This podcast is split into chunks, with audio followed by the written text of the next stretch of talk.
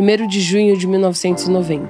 Você passa em frente ao cinema e vê o cartaz do filme Vingador do Futuro, com um ator que estava no auge da sua carreira, Arnold Schwarzenegger. 22 anos mais tarde, você está no cinema e compra o um ingresso para um filme com o mesmo nome, estrelando Colin Farrell.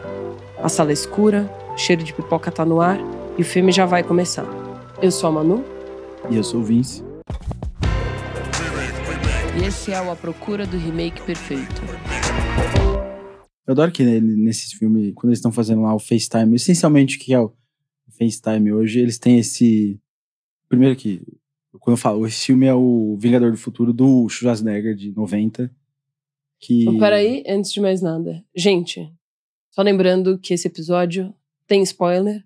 Ah. Se quiser ver o filme antes de ouvir, fica à vontade.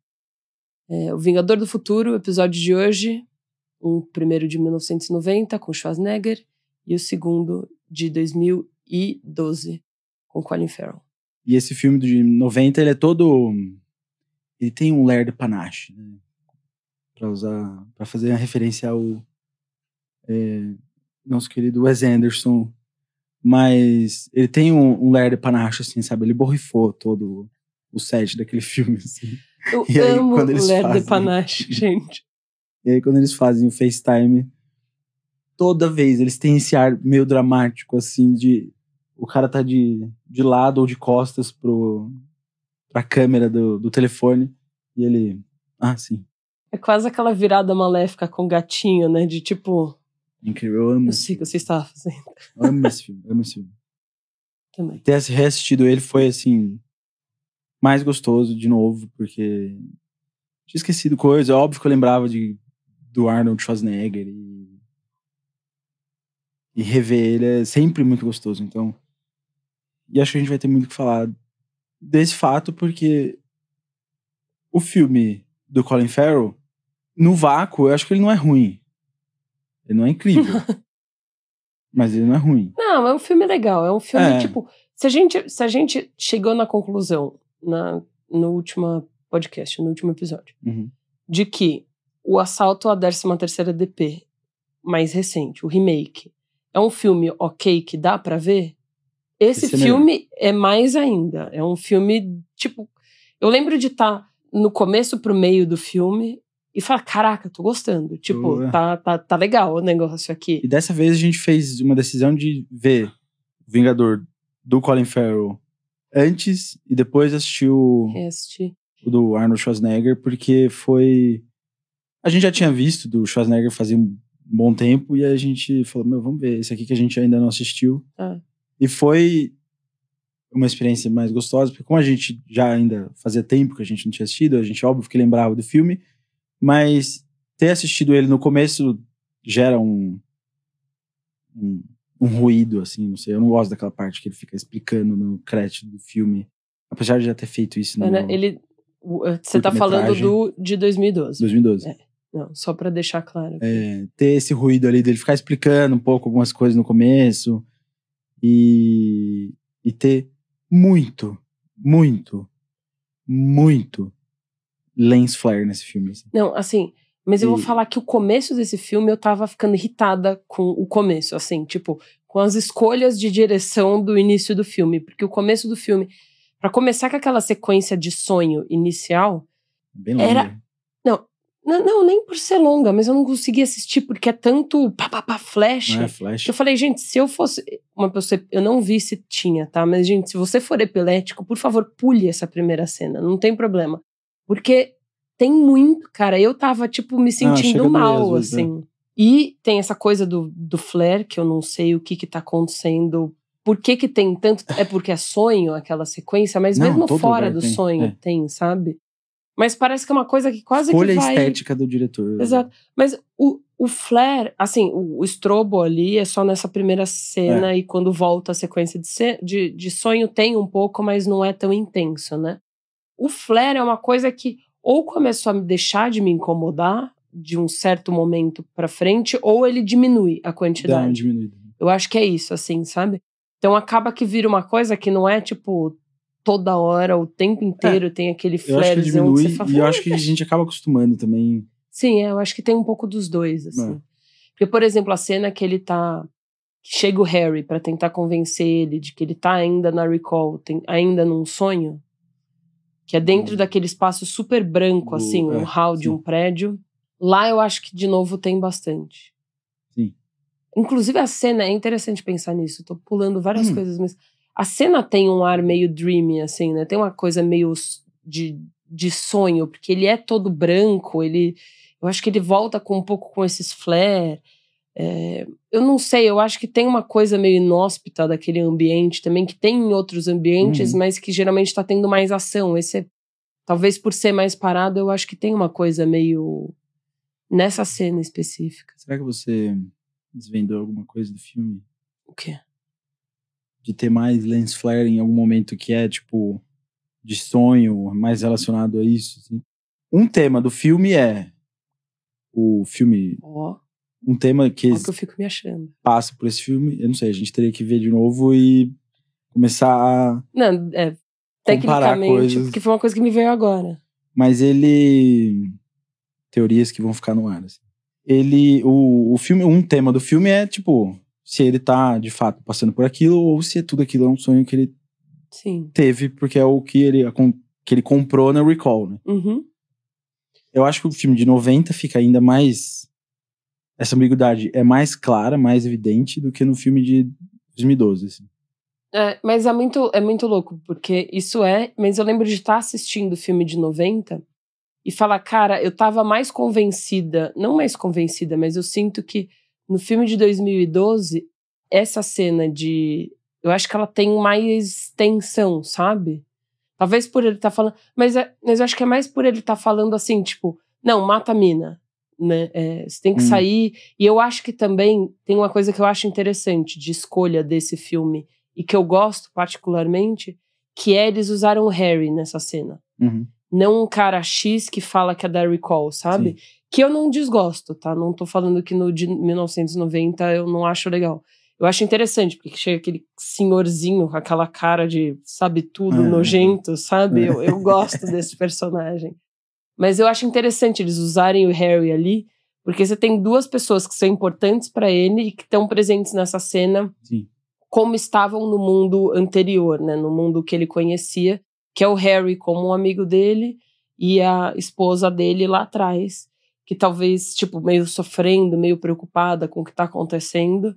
é, e que talvez ele não confiasse se fosse o inverso, se fosse ela ali, ele não confiaria nela, porque ela já atirou nele 70 mil vezes. Mas quando chega o Harry, acho que tem um choque, e é um choque de reconhecimento, que eu acho interessante essa.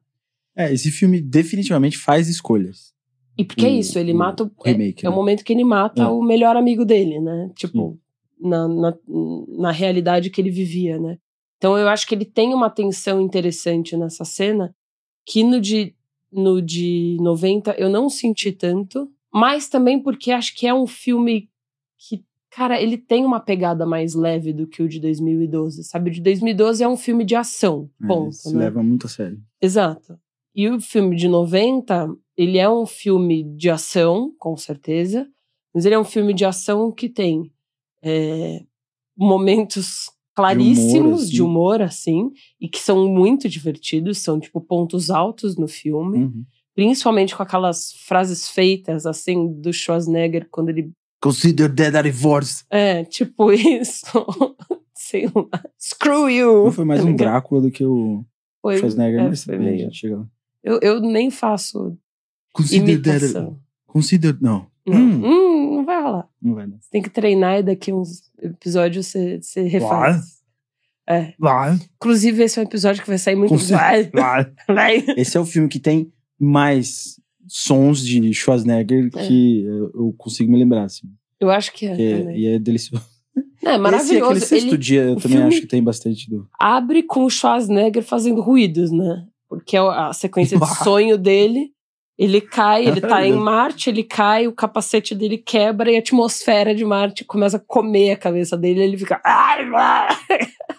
Maravilhoso. Com aquele amo olho esbugalhado, a língua enorme no meio. Caras do, Muito bom. do Schwarzenegger, do Arnold. Mas gente- é um filme que ele tem. Desculpa, só, só comple- completando lá. Mas é um filme que ele tem essas nuances. E umas nuances de, de bonzinho, sei lá, talvez também. Que nem quando a menina vidente, que é a meio mutante ali, ela fala com Esse ele de e ele é 90. todo. É, o de 90. E aí ele é todo bonzinho com ela, Sim. dá um trocado, fala, ah, como você sabia, sabe? Isso é muito Então, bom. mas isso. Então eu acho que ele, Ele- tem uma coisa mais mais leve um pouco. O filme todo é. um pouco mais leve, que eu acho que é interessante e que talvez a tensão toda que tem numa cena e eu não É. sinto tanto na outra tenha a ver com isso pra mim assim. Acho que é um, Então, um feeling geral. mas eu assim. acho que isso é, é um tema, porque o. Essa cena não funciona muito pra mim no, no remake. Não? Eu, acho entendo meio essa parte da estranha, tensão, mas mas ela funciona pra mim no plot do filme e, sei lá, como narrativa, dramaticidade do filme, no original, muito melhor por conta desse cara que chega falando é, o programador da Recall, sei lá, o que que ele é, assim. Ele entra ali no, no sistema e fala assim, calma aí, houve um problema, eu preciso, eu tô te avisando, eu tô aqui, eu sou a figura, a peça que faz esse tipo de conexão quando eu tô aqui, assim. E aí a gente começa a entrar, e ele traz a Sharon Stone de volta pra fazer é, a conexão com, com ela. E, e eu acho que funciona pra mim muito melhor pra esse sentido de você ficar se perguntando, isso é de fato um sonho ou é o que ele tá vivendo, sabe? Então ele pra essa ideia do filme, eu acho que isso funciona muito melhor do que no, no outro filme, que eu acho que não é o que o filme tá muito preocupado. Porque ali não. no remake, ele tá meio que. "Ó, Isso aqui não é um sonho, entendeu? Isso aqui é a realidade e, e É. vambora. Não, eu concordo 100% com você. Eu acho que é, é, é isso, que o de 90 se fica no, fi- no final eu sempre acredito que é realidade, sabe? Mas eu você fica, você pode se perguntar mais fácil no, no- em um, porque depois daquela cena as coisas continuam acontecendo e acontece exatamente o que esse cara da Recall, que se diz da Recall, fala que tá acontecendo, e é, no outro não tem isso, né? Não, não é tão assim.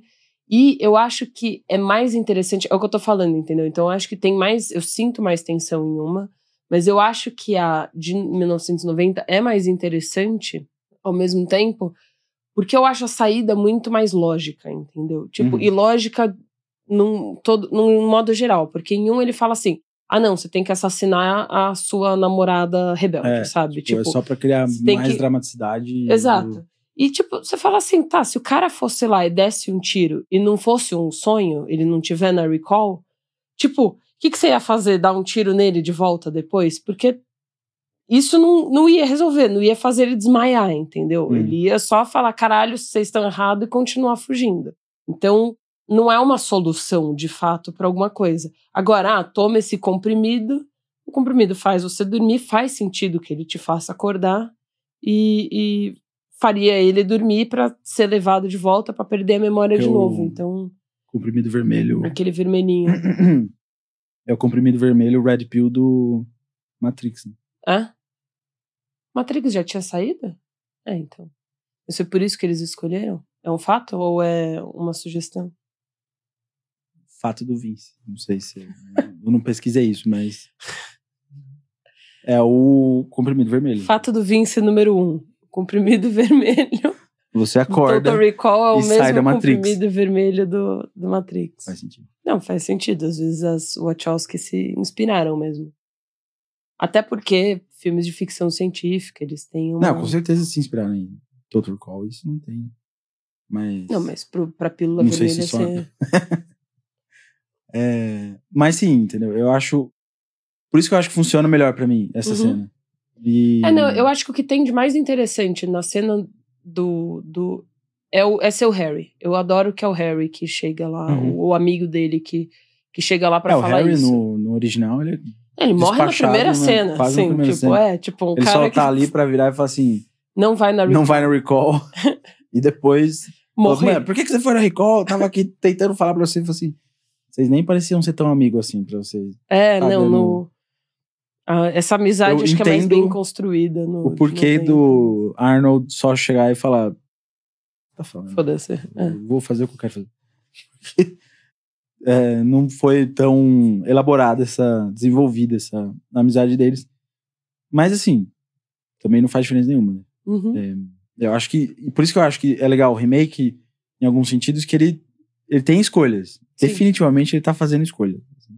Se é boa ou não, aí. é, eu acho que se ele vivesse num mundo que não existisse o filme original, talvez ele teria uma recepção melhor, ele seria mais bem. Ele não seria visto, comparado, ser- né? Não É. ia estar. a comparação com o filme original é que mata ele, porque a gente geralmente você ama muito esse filme. E o filme original foi um sucesso tremendo também de bilheteria. E foi um Então sucesso não- tremendo e foi uma aposta muito grande, né? Também. No, no sentido assim, não de que achavam que não ia dar certo e apostaram no filme. Mas era o segundo filme com mais. Mais caro feito até o momento, né? Então, tipo, o primeiro foi o Rambo, Rambo 3. 3. É. Rambo 3, filme mais caro feito até esse ponto. E depois é o Vingador do Futuro. Que são duas estrelas, né? Tipo, o Stallone que estavam num lugar estratosférico ali, É. né? Que justificam você ter esse nível de investimento, Sim. talvez. O... Então, aí o, o remake eu acho que ele tá fazendo escolha. Ele, ele quer ser mais sério, só que eu acho que ele também se leva muito a sério. Sim. e em detrimento do que ele é, assim. Porque às vezes o material. Eu adoro o Colin, Colin Farrell. Você sabe que o Colin Farrell é my guy. Se eu tiver um Sim. filme com o Colin Farrell, eu vou assistir um filme com o Colin Farrell. Igual Ryan, Lo- Ryan Igual Gosling. Ryan Gosling. Que é você, né? Então, literally me. It's really me. Mas ele. ele. Ele é muito bom. E eu amo o Colin Farrell. Eu gosto de Miami Vice, sabe? Sim. Não, Também ele é porque incrível. é- sou apaixonada, gente. Michael Mann, então, assim, eu, eu, eu gosto muito. Mas não acho que ele tá dando a performance da vida dele nesse filme Não. também, assim como a Kate Beckinsale também tá, tá ok.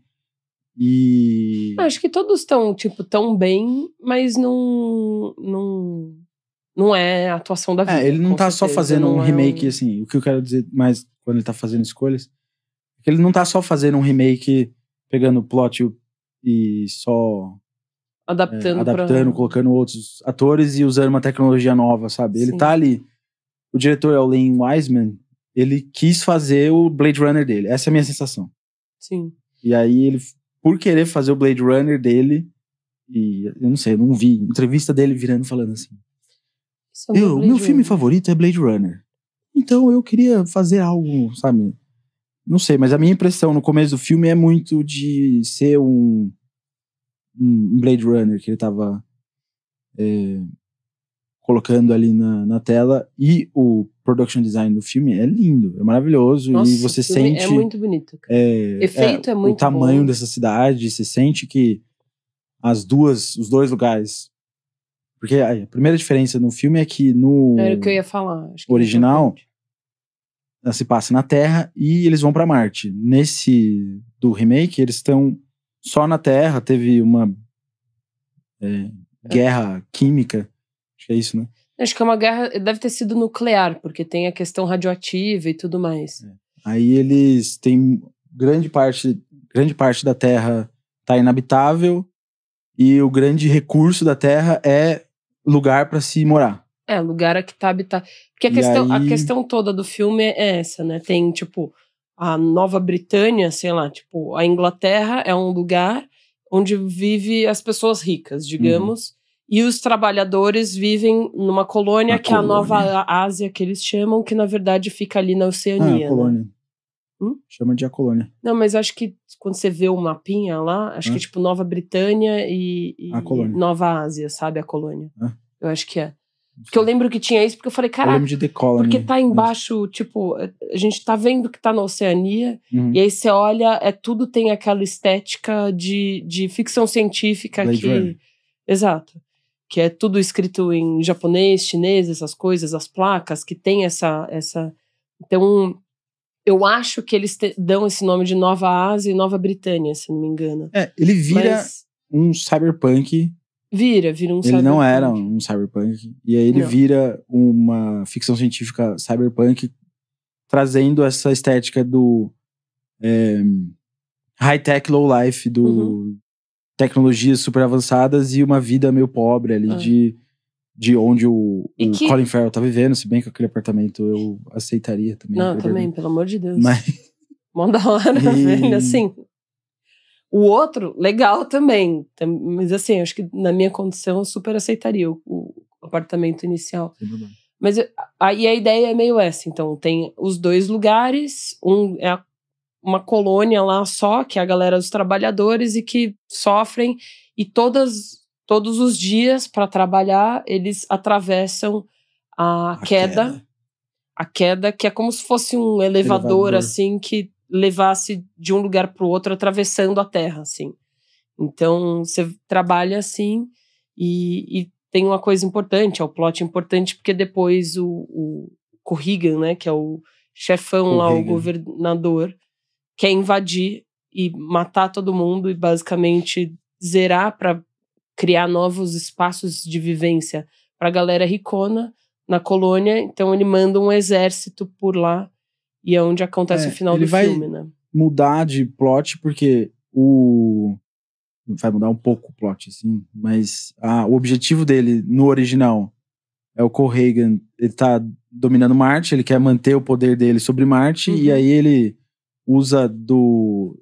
da toda a questão atmosférica marciana de não ter é, oxigênio e não ter é, condição de morar além dos domos da, Exato, que os humanos domos. e os mutantes estão lá dentro. E, e aí ele vai usar disso para controlar essas pessoas, os trabalhadores. E o ar é um, um recurso muito importante, É. assim como o turbínio. Aí eles. é, porque eles usam lá de extrair o turbínio para mandar para a Terra. pra terra. E, e aí ele continua mandando em Marte, porque enquanto ele mandar Fizer turbínio para a. Terra, ninguém se importa com o que acontece em Marte. Então ele consegue controlar todo mundo. No remake, eles querem espaço para morar. Então, o que eu entendi é que o Corrigan quer ir pra colônia para destruir é todo mundo destruir lá tudo, e matar todo mundo e criar condomínio, quase. Assim. gentrificar a colônia. assim, Gentrificação total ali do lugar. vamos é, subir prédios e fazer casas bonitas aqui, assim. coffee shops, gelatos. E acabar com tudo isso. A ideia dele é meio por aí, né? É, é bem, Hum, é eu- bem eu, isso, sei assim. eu acho que a grande. Que assim, é, é, é, remake, né? Então a história permanece a mesma, o que acontece ali com o personagem principal, que é ele tem esse sonho que ele tinha uma outra vida em um outro lugar ou de uma outra forma, é, com uma outra mulher. Isso é importante, né? É, mas então, aí essa. Porque eu acho que essa diferença de plot dos dois Sim. faz o. o cria essa condição do filme de um ser talvez mais real, apesar do final do filme, quando ele mostra aquele super aquele slow motion lá deles Gente, se beijando, assim, eu não sei se aquilo é só um piegas por ser piegas ou é ele querendo trazer alguma ideia. Será que isso Então, é, Saca? eu Então, não eu sei, fi- cara. Essa é me minha. traz um pouco assim dessa dúvida, mas eu acho que assim, pelo Então, que se passou não. ali, não, não tem nada além daquilo, entendeu? É, então, e pra mim não, e não é uma homenagem, porque assim, os dois filmes acabam da mesma forma. Sim. Eles venceram, eles conseguiram salvar a colônia, ou salvar as pessoas, ajudar, criar uma atmosfera em Marte. E. É, No original. é, não, tipo, em um eles salvam a colônia, e no outro eles colocam uma atmosfera e salvam uma galera que tava morrendo num setor 7, acho. Mas essa coisa do slow motion não é, porque eles acabam se beijando no final, é ele e a mina rebelde se beij- Sim. beijando no final. No original não tem o Não slow tem, né? motion, é um final ok. E nesse eu lembro de sofrer, assim, porque começa esse. São três segundos de slow motion que você fala, moço, desculpa falar uma coisa. Por quê, cara? É muito bom. É eu muito- adorei o slow motion, assim, no Ah. final do filme que eu fiquei. É, você gritou, por quê comigo? Você tava, não, junto comigo. Eu gritei não. Não? Não, eu falei, eu, da, eu dei Foi tipo, a minha cabeça ah, que tá... eu fiz, não, não, eu fiz Ah, tipo, eu sou ah, isso é muito bom. Não, eu tava. Ai, por quê? Eu falo, gente, essa é a minha terceira. São três dúvidas estilísticas pra mim. É, primeiro, o estrobo no começo, tentando fazer todo mundo ter ataque epilético, Uhum. sei lá acontece. Segundo, aquele monte de lens flare, mas que talvez a gente tenha começado a tentar desvendar ali um porquê e os Hum, momentos, mas que ainda me incomoda bastante. E a terceira, esse slow motion, que eu falo, cara, o seu filme não precisava. Porque tem coisas que eu não gosto estilisticamente, mas que eu entendo se usar. Por exemplo, a cena de luta que tem dentro da Recall no filme de 2012, eu não curto a câmera naquele, principalmente no começo, que é uma coisa Hum. que vai, mexe, tem umas rampas, sabe? Faz não sei o que lá. Não, é uma coisa que. Mas tudo bem, Sim. porque funciona e tá tudo certo. E, e acho que não é uma coisa que eu questionaria, sabe? Acho que é uma escolha. É, da mesma forma que essas são, mas essas eu questiono, entendeu? Sim. Não, é. Então, mas aí eu fico pensando assim: será que ele quis trazer alguma coisa ou foi só um. Deixa eu. Sabe Então, o que ia ser legal aqui? Mas aí joga o lens Fazer flare. eles eu acho que se beijando um num. flare nesse final. Deve ter. E tem a. Tem o lens flare, desculpa, mas tem, tem isso, Momento. que pode ser isso. Tem o lens flare, eu acho, porque acho que tem tipo um holofote, ou sei lá, tá pegando fogo no fundo ali. E tem, que eu tava falando, um outdoor enorme da Recall no final, que eu falei, pra que que colocaram ali? Talvez seja esse o tá ponto de dúvida. Que assim, você Mas, precisa assim, começar não- um podcast pra é. sacar, tá ligado? Entendeu? Que tem esse. Mas talvez acho- seja isso, que ele É. esteja falando, hum, mas é a ampulhetinha girando no final de Inception que ele colocou ali, sabe? Sim. Que ele tentou colocar, acho que não ficou muito claro. É, não, é, não O- fica tão claro, porque não E é aí, eu tão- acho que isso- mas- Por isso que a diferença dos dois, que é o. Esse me parece muito mais real, assim, de você. Me parece muito mais real e. E não existe tanto essa eh, debate existencial do Quaid de falar, não, eu sou o Quaid, eu sou o Hauser, entendeu? No original você tem um Hauser, você tem dois Hausers muito diferentes. Você tem um Hauser que é muito diferente do Quaid. No remake você faz os dois serem meio que a mesma pessoa e toda aquela coisa do negócio super secreto ser meio estranho, sabe? De você É, não, entender por eu- que que esse plano foi feito com ele assim. E, e assim, tudo bem, mas no, no Mas- original eu fico mais com essa dúvida de ser real ou não, porque o, o plano que ele comprou é exatamente o que aconteceu o que acontece? É. no filme. Então ele compra, Exato. ele escolhe a mulher e você vê a mulher lá no, na tela antes dele Uhum. entrar. E ele fala: você vai ser uns.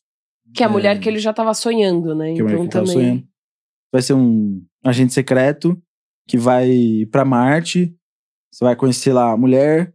Você vai, você vai salvar, o povo e salvar o planeta. Exato. Então, tipo, quando ele chega lá no final e ele explode toda aquela.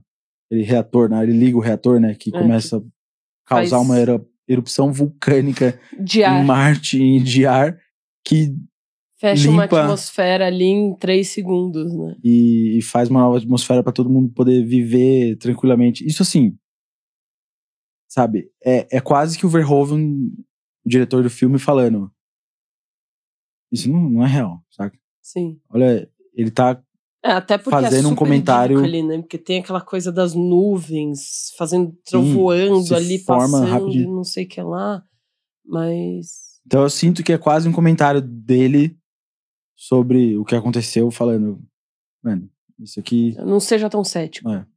Mas eu vou deixar aberto o suficiente, ambíguo o suficiente para você chegar na sua conclusão. É. Enquanto que o outro, ele. Ou não quis, ou falhou em, em conseguir, entendeu? E, e eu acho muito interessante quando você trouxe essa coisa da, do, de como é diferente a forma como é tratada o, a coisa Hauser versus Quaid, né? Porque é muito, eu acho muito interessante a escolha do filme original de deixar uma coisa assim, tipo, não, o Quaid era um filho da puta. O Qua- O Quaid não, O o, Hauser. Hauser era um filho da puta. Ele faz você acreditar que não, no começo, e depois você entende que sim, que o plano foi todo dele, e que ele quer voltar e que ele tá pouco se fudendo pra galera de Marte e que eles que morram, não tem problema nenhum, Uhum. porque ele tá ganhando dele ali. E aí eu acho muito legal que o Quaid tem esse momento que ele fala assim: não, eu quero ficar assim. E não é eu quero ficar assim porque eu não quero lembrar de como eu era. É, eu quero ficar assim porque eu não quero ser esse babaca, eu quero ajudar essas pessoas, eu amo essa mulher que tá do meu lado, sabe? Enquanto no outro, fica uma coisa que parece que assim, que o Quaid caiu numa armadilha mesmo nesse Uhum. primeiro momento, que ele foi pego e que lavaram a fizeram uma lavagem cerebral ali nele mesmo pra tirar ele de risco, sabe? Então, e depois ele não tem essa coisa, ele, ele não quer ser o Hauser de novo, porque ele não quer lembrar do Hauser, ele tá confortável com quem ele é. É. Mas não, não tem nenhum momento que fale assim, não, o Hauser era um filho da puta. Sim. Que ele fala, não, mas você não sabia que você ferrou a porra É, toda. eu adoro sabe? o. Tipo, é, eu adoro quando abre o, Arnold. plano ali no Arnold Schwarzenegger, tá só na carinha dele falando. Ei, E aí, amigo, aí, meu tudo amigo? bem? Não sei o que lá, não sei o que lá. Agora vamos voltar a ser. Eu quero meu corpo de Quero volta. corpo Foi volta. mal, eu cheguei primeiro. E abre o, o plano, ele tá abraçado com o Corrigan, tá ligado? Que chama eles pra uma festa É depois que a, lava- a memórias for devolvidas. Não, é maravilhoso. o que esse filme é Muito camp, bom. assim, é, é, é maravilhoso. Eu acho que o filme original, ele tem uma exploração de temas muito interessantes. Apesar dele ser, às vezes, meio bobo, e a ação dele não é incrível, assim. O filme de 2012 é muito melhor como um filme com cenas de ação bem realizadas. Que o Colin Farrell tá fazendo coisas... A Kate Beckinsale tá destruindo no filme. Uhum. É porque o outro filme, basicamente, ti- tipo, a ação que tem se baseia em Schwarzenegger é enorme. e as outras pessoas não. É, e aí você vê. Dá pra você ver, assim, o como eram diferentes as formas de fazer filme de ação, um pouco, porque no. As lutas no filme de 2000, no remake, são melhores. São muito mais coreografadas, muito mais bem é bonita. feitas. No original, quando o- Schwarzenegger vai dar um, um chute, você vê o momentum que ele tá criando pra fazer o chute. Então ele dá aquela jogadinha pra trás pra dar um chute no cara. Isso aqui não- se o cara fizesse isso, eu já tomava uma na perna e, sabe? Não é um Bruce Lee, E- né, que tá lutando ali, caía, com né, assim. certeza. Então ele tem toda uma questão que é e é engraçado Eu porque Desculpa, eu não paro de lembrar momentos incríveis, tipo, engraçados do filme, tipo, ele andando de toalhinha, tá ligado? Ele Nossa. tentando dirigir o Johnny Cab, ele é, no final dando risada falando, hahaha, you think I'm Quaid, tá ligado? Você acha que eu sou o Quaid? Eu sou. E pá, pá, pá, pá. É muito bom, cara. Não, a gente vai chegar não em tudo consigo isso, ver- assim, porque Vem uns flashes, É. assim, na minha mente. esse e, e aqueles one-liners da Sharon Stone quando ela fala da que eles eram casados e assim, Meu bem, consider that a divorce. é tipo, é muito é idiota. muito bom. E é muito incrível, assim. É muito bom. As E- frases, assim, tipo, nesse quesito, se a gente fosse colocar um placar aqui, frases memoráveis, Ah, não. 10 a 0. O original assim, tem todas. Porque o, origi- o remake não tem nada, assim. E esse, meu, tempo inteiro, cara. O cara não deixa de se descansar. Você piscou, tem uma frase. Não, e aí tem todo esse plot de o Hauser tava é, em conluio com o Corrigan pra fazer toda essa coisa, tipo, apagar a memória dele, pra ele ser uma outra pessoa, pra ele se infiltrar no. E ele é um super agente secreto mesmo, porque ele faz essas coisas, ele se infiltra na revolução, na resistência, resistência. com os mutantes e consegue levar até o 4, que era onde eles estavam querendo Que é chegar e eles não da- conseguiam descobrir quem era o 4, resistência. né? E, e o plano dá certo. Uhum. Mas aí que eu acho que é, é muito legal, assim, tipo, quando esse filme original, ele tá. Apesar do Schwarzenegger não ser melhor ator do que o Colin Farrell, mas eu, eu amo o Mas Arnold eu acho que são estilos também. diferentes de atuação também, sabe? Coisas Tipo, diferentes. É completamente mas diferente. o Colin Farrell assim, tem uma porque- amplitude e nuances Sim. que o Schwarzenegger não tem. E mas a exploração desse tema de você querer escolher quem você é, quem é sua identidade, se você é aquela pessoa que tava lá na- antes, ou se você vai ser essa pessoa que você quer ser agora, que você está sendo agora, eu acho muito mais é, relevante no, no original do que no remake, né? Ah, não, é, é exatamente Porque é o disso que é a escolha que ele falando. faz, exato. Quando você tava falando disso, me veio, porque ele faz essa escolha. Eu não quero ser quem eu era, eu quero ser quem eu sou agora. Uhum. Eu não vou voltar a ser o Hauser. Não, e até porque ele, tipo, o lugar dele, o posicionamento dele, a, a consciência dele muda de lugar, né? Ele sai desse cara filha da puta que só quer fazer a dele e tá tudo certo e o resto que se foda e vai pra esse lugar. Não, eu é, é quero ajudar coisa... as pessoas, eu sou uma pessoa boa, sabe? Ele Então, sai de uma pessoa isso, péssima, é. caráter é- vira a E- moeda, né? E é, e é coisas que acho que não sei se só o Schwarzenegger consegue fazer, mas quando ele chega lá e ele tá andando com os mutantes, aí tem aquela criancinha que vem e fala que consegue descobrir qual que é a data de nascimento dele, né? Ele fala, é, eu, consigo dizer quando você nasceu, uma coisa É. assim, e ela fala que ele é de Que touro. é de touro. E aí ele para um pouquinho, passa, acho que ele faz um carinho nela, É. assim, né? Dá um afago nela e dá uma moedinha. É. Ali, assim, você fala, cara, é, é claro, visualmente, ele tá contando uma história nessa cena que é você tem que torcer pros mutantes, Sim, sabe? É assim, é muito, muito bem feito o visualmente contando essa história aqui, assim, do que no filme do, do remake, de você pegar, colocar lá no começo do remake um texto. uma porrada de informação falando sobre a diferença de, E que dos você. dois lugares que eu já tinha esquecido. E eu falei, mano, por que, que o Correia tá querendo fazer isso? E aí você me lembrou no meio do filme que é. Mas, Ah, é por causa e, do e que eu acho que também é assim, ele não é tão forte porque meio você esquece demais, muito sabe? rápido qual que é o problema, né? E eu acho que por dois motivos. Eu acho que agora me veio isso.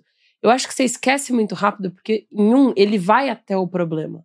Ele vai pra Marte. E é em Marte que tá o problema. Ele Uhum. vai conviver com as pessoas que estão sofrendo Sim. e vai lutar contra uma coisa que tá acontecendo lá.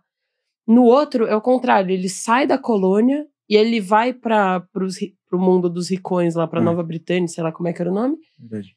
E ele vai pra lá e você só vê através de notícia, praticamente. E você só sabe que você tem que torcer por ele, porque, um, fracos e oprimidos, que é o que geralmente você tem que torcer. E porque, dois, ele tá na resistência e a resistência tá do lado deles, assim. Mas só, não tem nada mais que te diz, tipo, que te conecta emocionalmente em uma outra camada. Enquanto o, o, o original, ele faz isso super bem, por causa disso, porque ele tá no lugar, ele tá convivendo com essas pessoas. Eu acho que essa coisa da mutação é super bem explorada, sabe? Enquanto você tem no, no, no filme de 2012, você tem no remake um mutante que aparece, que é a mulher que tem três peitos. Ah, Ali, eu não sei nem se É é, a única- mutante ou se é tipo Ou se é um. Ela cirurgia colocou- plástica Exato, mas Fica tipo, meio tem assim. uma pessoa É. só Sim. que teria uma mutação, que teria alguma coisa, que é essa mulher, e que depois, tipo, não volta a ser falado, sabe? Então, que é só aparece uma homenagem que eles estão fazendo. Até É. tanto que eles trazem a coisa, ah, você vai querer ter três, mãos. mãos. que o, o Benny, que é o, o motorista de táxi, no outro fala, né?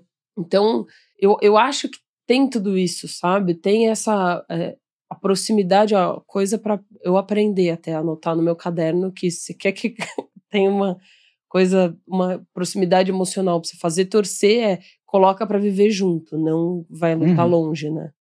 Que é o que É, faz, por exemplo, desculpa, mas é tipo, porque é o, é o plot básico, né? É uma metade do mundo que tá sofrendo e uma monta- metade super rica que tá super bem. É Elysium, é a Terra versus a galera que mora naquele anel. É o, sei lá, o. Uhum. É básico, tipo, da ficção científica também. Sabe? é. Tipo, jogos vorazes, sabe? É tipo, é tudo assim.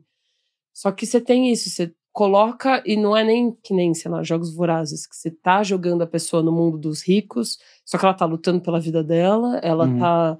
E ela é uma pessoa naturalmente já vinda da galera que tá se fudendo, sabe? Então você faz você torcer por outros motivos, né? Tipo, Não vou nem comparar, porque é outra história completamente O- diferente, mas. não, não muito a ver com isso que tá falando, mas é, o filme do Schwarzenegger, ele tem personalidade. Uhum. E eu acho que é essa a grande diferença, assim, que a gente começa a meio que sentir um pouco, igual no filme do Assalto 13 terceira DP, que o filme do John Carpenter tinha personalidade, enquanto que o outro parecia que não tinha tanto. Uhum.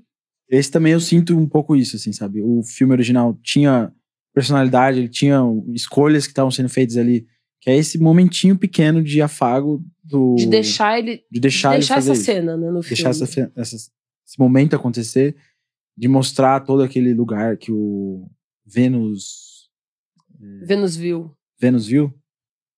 Eu ia falar Venuslândia. E que é, sabe, tem todo é, um monte de coisa, tipo puteiro e bares e sei lá o que e tal. E a Pepsi tá pra tudo quanto é lado lá. E eu acho isso muito engraçado, Nossa, porque nem- ainda era um momento que eu acho que as marcas não. Elas queriam estar em filmes, entendeu? E, mas eu acho que elas ainda não ficavam querendo se posicionar é, de uma maneira tipo, não, a minha marca tem que estar. não vai estar relacionada com Venusland, Venusville aqui, entendeu? Eu não, eu não quero colocar minha marca num bar que vai ter puteiro e sei lá o que tal, tal, tal.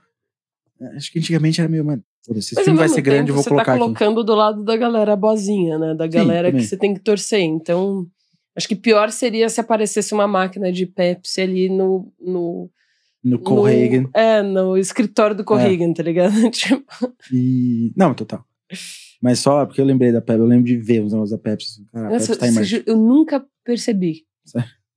Nunca. Aí. E outra coisa é a publicidade dentro da, dos dois filmes, assim, que você vê como a publicidade era feita antigamente, a publicidade é feita de É. 90 e 2012, como a Você vê como. É muito louco Saltou, é assim, a é um linguagem- filme que publicitária. eu acho muito interessante ver como no- no filme de 90 ele tem essa coisa de o mundo é outro, você tem uma TV diferente, você tem Hum. coisas diferentes, você tem Aquelas aquele, planas. aquela coisa que você põe na ponta do, do dedo e você escolhe a cor do esmalte, você Então, tem uma tecnologia sabe, diferente. Eu sei, esse filme foi Mas- muito caro Sim. E eu sei que parte do budget foi só pra essa ceninha que era mostrando ela trocando a cor da. Isso que é um negócio que, ju- juro, eu sonho com isso. Não, isso- Assim, e pelo assim, amor de Deus, eu passo quatro horas fazendo a minha unha. é legal você isso, ver assim. isso no filme, sabe? Isso Ajuda a criar um mundo. É, ajuda a criar esse mundo. É um mundo diferente que está contando essa história. É um mundo. É o futuro. O que, que é o futuro Uhum. pode trazer? O futuro pode trazer você pintar sua unha De uma forma assim. de uma forma simples, de você só pegar uma paleta de cor lá e vai pau, pau, pau. Sabe? e que Eu acho são que. inovações que vão acontecer de certa forma, assim, eu É. não tô dizendo isso, mas tipo, quando eu era pequena eu queria ser cientista pra fazer um secador de cabelo que desembaraçasse meu cabelo só. Sabe? São coisas que entram no filme. Elas não avançam o plot, elas não avançam, sabe? é, Mas não tá ali pra tipo, desenvolver também, nenhuma questão não. dramática no filme, sabe? Narrativa, etc. Mas desenvolve na questão do, do afago do, do Schwarzenegger. Desenvolve personagem e nessa, tipo, desenvolve um pouco do mundo, sabe? Deixa eu ver um Uhum. pouquinho mais desse mundo, assim, como é que ele. É, e as tecnologias, né? Porque, querendo ou não, de resto ele é muito parecido com a gente. Eu acho que as grandes diferenças tecnológicas é isso, que a gente vê, óbvio, que a máquina que faz você mexer a memória, é o Johnny Cab, que é o táxi que se dirige sozinho. Na Terra, né, tem, no, no, em Marte não tem Johnny Cab. É. Em Marte são pessoas que dirigem. É, e aí, tipo, lógico, em Marte tem algumas coisas diferentes. Tem ah, a tecnologia dos alienígenas, tem aquelas as furadeiras lá, os driller ali, Uhum. também que são diferentes. Mas não tem. E o FaceTime ali. O resto é muito parecido com o que a gente conhece. E aí, o ponto só que eu ia falar que eu achava interessante era como no, no metrô, as propagandas que ele vê, assim, tipo, o mundo evoluído, evoluído assim, é, é no futuro, tudo é futurista, e as propagandas são muito 1900. parecidas com as propagandas de 1990, sabe? Eles vão ter até os jinglezinhos da Recall, sabe? O, a borboletinha que voa, sabe? Tudo. Então, e no- você vê umas Isso. duas, três propagandas, né? Porque É. tem a da Recall e tem o depois, não, voe de verdade, você não precisa criar É, memórias fáceis. Sendo o É competidor. falsas. É o competidor da Recall. Então, E- mas isso acho que povoa o mundo, sabe? São coisas, são Sim. escolhas legais, assim. Isso é uma coisa e interessante. que não é porque- Minority Report, que Então, o Minority Report, quando faz isso, ele avança a linguagem de, de Publicitária, né, publicidade. e que é a linguagem de publicidade que você tem basicamente assim. tá- Não, e no, no de 2012. Tipo, se você pensar a forma como aparece, lógico que não é aquela coisa que é personalizada para cada pessoa, que nem Uhum. tem no Minority Report, que é do olho, que não sei o que ela. Mas a forma como ela aparece é mais semelhante a um Mi- Minority Report, ao Blade Runner, o próprio Blade Runner, do que. É, e de novo eu acho que ele é mais. Eu sinto esse negócio do Blade né? Runner, porque eu. Quando eu ouvi lá, ele mostrando a propaganda da, da Recall, eu senti aquela coisa do Blade Runner de. As colônias fora do, da Terra, Sim, nem sabe? que- Aquele aquele negócio dirigível. que, dirigível que, tava... que fica voando e passando ali, fazendo propaganda. Eu senti mais meio que assim, essa propaganda da Recall, do que algo mais institucional, igual tava passando no Sim. metrô. E você tá indo pro trabalho, você tá vendo essa propaganda, assim, sabe? Eu acho É, eu muito engraçado, interessante isso, é engraçado. Mas eu acho interessante em- nos, nos dois filmes, assim, ver as, as homenagens que o filme de 2012 faz pro de 90. Então, é, por exemplo, isso, assim, é a, a, a mulher que tem três peitos, por exemplo, e a frase que tá ali, sabe? Ele tem a frase do, mas se eu não sou eu, quem eu sou? Uhum. tem isso, sabe? Eu acho que ele faz umas homenagens que ele faz de uma forma interessante, que não é, por exemplo, quando você vai fazer o Jurassic World, você está homenageando o Jurassic Park fazendo exatamente a mesma coisa do mesmo jeito, sabe? Tipo, é o olho do tiranossauro que chega do lado da janela, sabe? Eu não sei que ela. Eu, eu acho interessante a forma como ele faz as homenagens dele, sabe? Eu acho É. muito legal. Legal. E uma outra coisa que eu acho legal, porque é isso, gente, o filme de. de... Ele é um bom filme. É um assim. bom filme, é exato. assim, um bom filme, não sei. Não, é um Mas bom filme. ele é um legal, é um filme de ação maravilhoso. Legal, não- é um filme que, tipo, ele é um, um reflexo do tempo dele, assim, do 2012, o remake. Porque se assiste ele, dubstep, Nossa, gente, é muito maravilhoso. Acontece em um momento, que é quando ele tá indo pra Recall, e começa assim, a gente tava assim, meu, como é que é o nome desse tipo de música? Porque eu nem lembrava. lembrava do assim. Skrillex, lembrava. Aí. Dubstep fervendo ali. E os lens flares que a gente tava falando, porque é a Total. época do J.J. Abrams fazendo lá o Star Trek, Trek. os filmes dele também. E, e acho que ali, sabe, é um ano, são alguns anos, acho, depois ainda de Star Trek, mas ainda tava. Mas eu acho que teve Star Trek até depois, Sim, né? sim. Os, os mais recentes mesmo. E, sabe, então acho que tava ali, sabe, naquele momento de ficar é, esteticamente refletindo aquelas coisas Uhum. dessa época. Então eu vejo muito igual o, o remake do Assalto à 13ª DP, também ser um filme de 2005. Sim. E esse é um filme de 2012. Mas Sabe? é Eu engraçado, né? Porque essa... eu, eu sinto que o, o filme de 2005, O Assalto à 13ª DP, é mais marcado do que esse. Porque esse o que eu sinto que marca mais é, óbvio, tudo bem, o lens flare ali, a coisa do J.J. Abrams, mas pode ser que daqui 50 anos alguém volte a usar o lens flare dessa Sim, forma mas, por né? homenagem. Mas eu sinto que o que mais marca é o- é a cena do Não, dubstep, o ali. dubstep é gritante. Porque o resto ele, ele consegue viajar bem, sabe? Sim. Ser um pouco menos. É que o é. dubstep, ele entra, ele é meio gritante, assim. Sim, é, não, ele não. Hum, Não Hum. parece conversar muito com o que tava Com o que vindo tá antes e o que vem depois da trilha. sim. É engraçado. Mas uma coisa que eu acho, eu acho muito legal também, falando bem dele, é, você tinha falado que as cenas de ação são boas, as cenas de luta Sim. são super legais. Cara, eu lembro de parar no meio do filme ali. No meio não, no começo do filme, acho que foi a hora que eu comecei a falar: caraca, tô gostando disso. Eu acho que foi essa cena, essa sequência, que é a cena. Logo depois, ele luta com a esposa dele, com a Lori, que é uma agente secreta, e daí dessa luta ele escapa e aí ele faz tipo uma, é uma perseguição de parkour por cima, por dentro, Uhum. escada, por, pelas casas, depois vai pra rua, tudo. E essa perseguição eu acho muito da hora. Eu tava assistindo e fala- falando, caralho, que foda, porque eu sou, tipo, por exemplo, eu acho que é o Quantum of Solace que tem uma cena que é- começa, acho que abre com uma perseguição que é num guindaste, assim, que é meio a pé, correndo, uma coisa assim. E eu adoro aquela cena. E essa daí, eu me lembrei dessa cena e, e foi uma, uma cena que eu falei, caralho, isso é muito da hora. Acho que foi o momento que eu comecei a gostar do filme, assim, foi, foi aí. Eu comecei a falar, nossa, não, pera, tá, tá ficando legal aqui o, o negócio, sabe? Acho que dá pra. E foi um filme que eu, que eu comparando também a, ao episódio anterior, não sofri assistindo. Eu sofri ali na primeira cena com aqueles flashes muito loucos. E eu sofri um pouco com aquele slow motion do final. Mas não foi um filme que eu tava. Apesar de eu já ter assistido outro, não foi um filme que eu tava falando, putz, por que, que você fez isso? Putz, por que, que você fez aquilo? Eu acho que ele tem. Ele traz muita coisa interessante, sabe? Eu sinto ele mais flat, mais. É... Do, que o, do que o original. Flat. Raso. Raso. Eu sinto ele mais raso do que o original. Uhum. E assim, não é um problema, sabe? Um grande problema, que é aquele negócio que a gente sempre fala, que às vezes você, você pode ter uma primeira leitura de um filme que é algo mais flat, mais raso, só o plot dele, e depois você pode ter uma segunda leitura do filme que enriquece o, a sua experiência também, uhum. que é falando sobre as é, reflexões que ele está trazendo, que é Sim. o caso do, do original. Esse eu não sinto muito que ele está trazendo reflexões pra gente.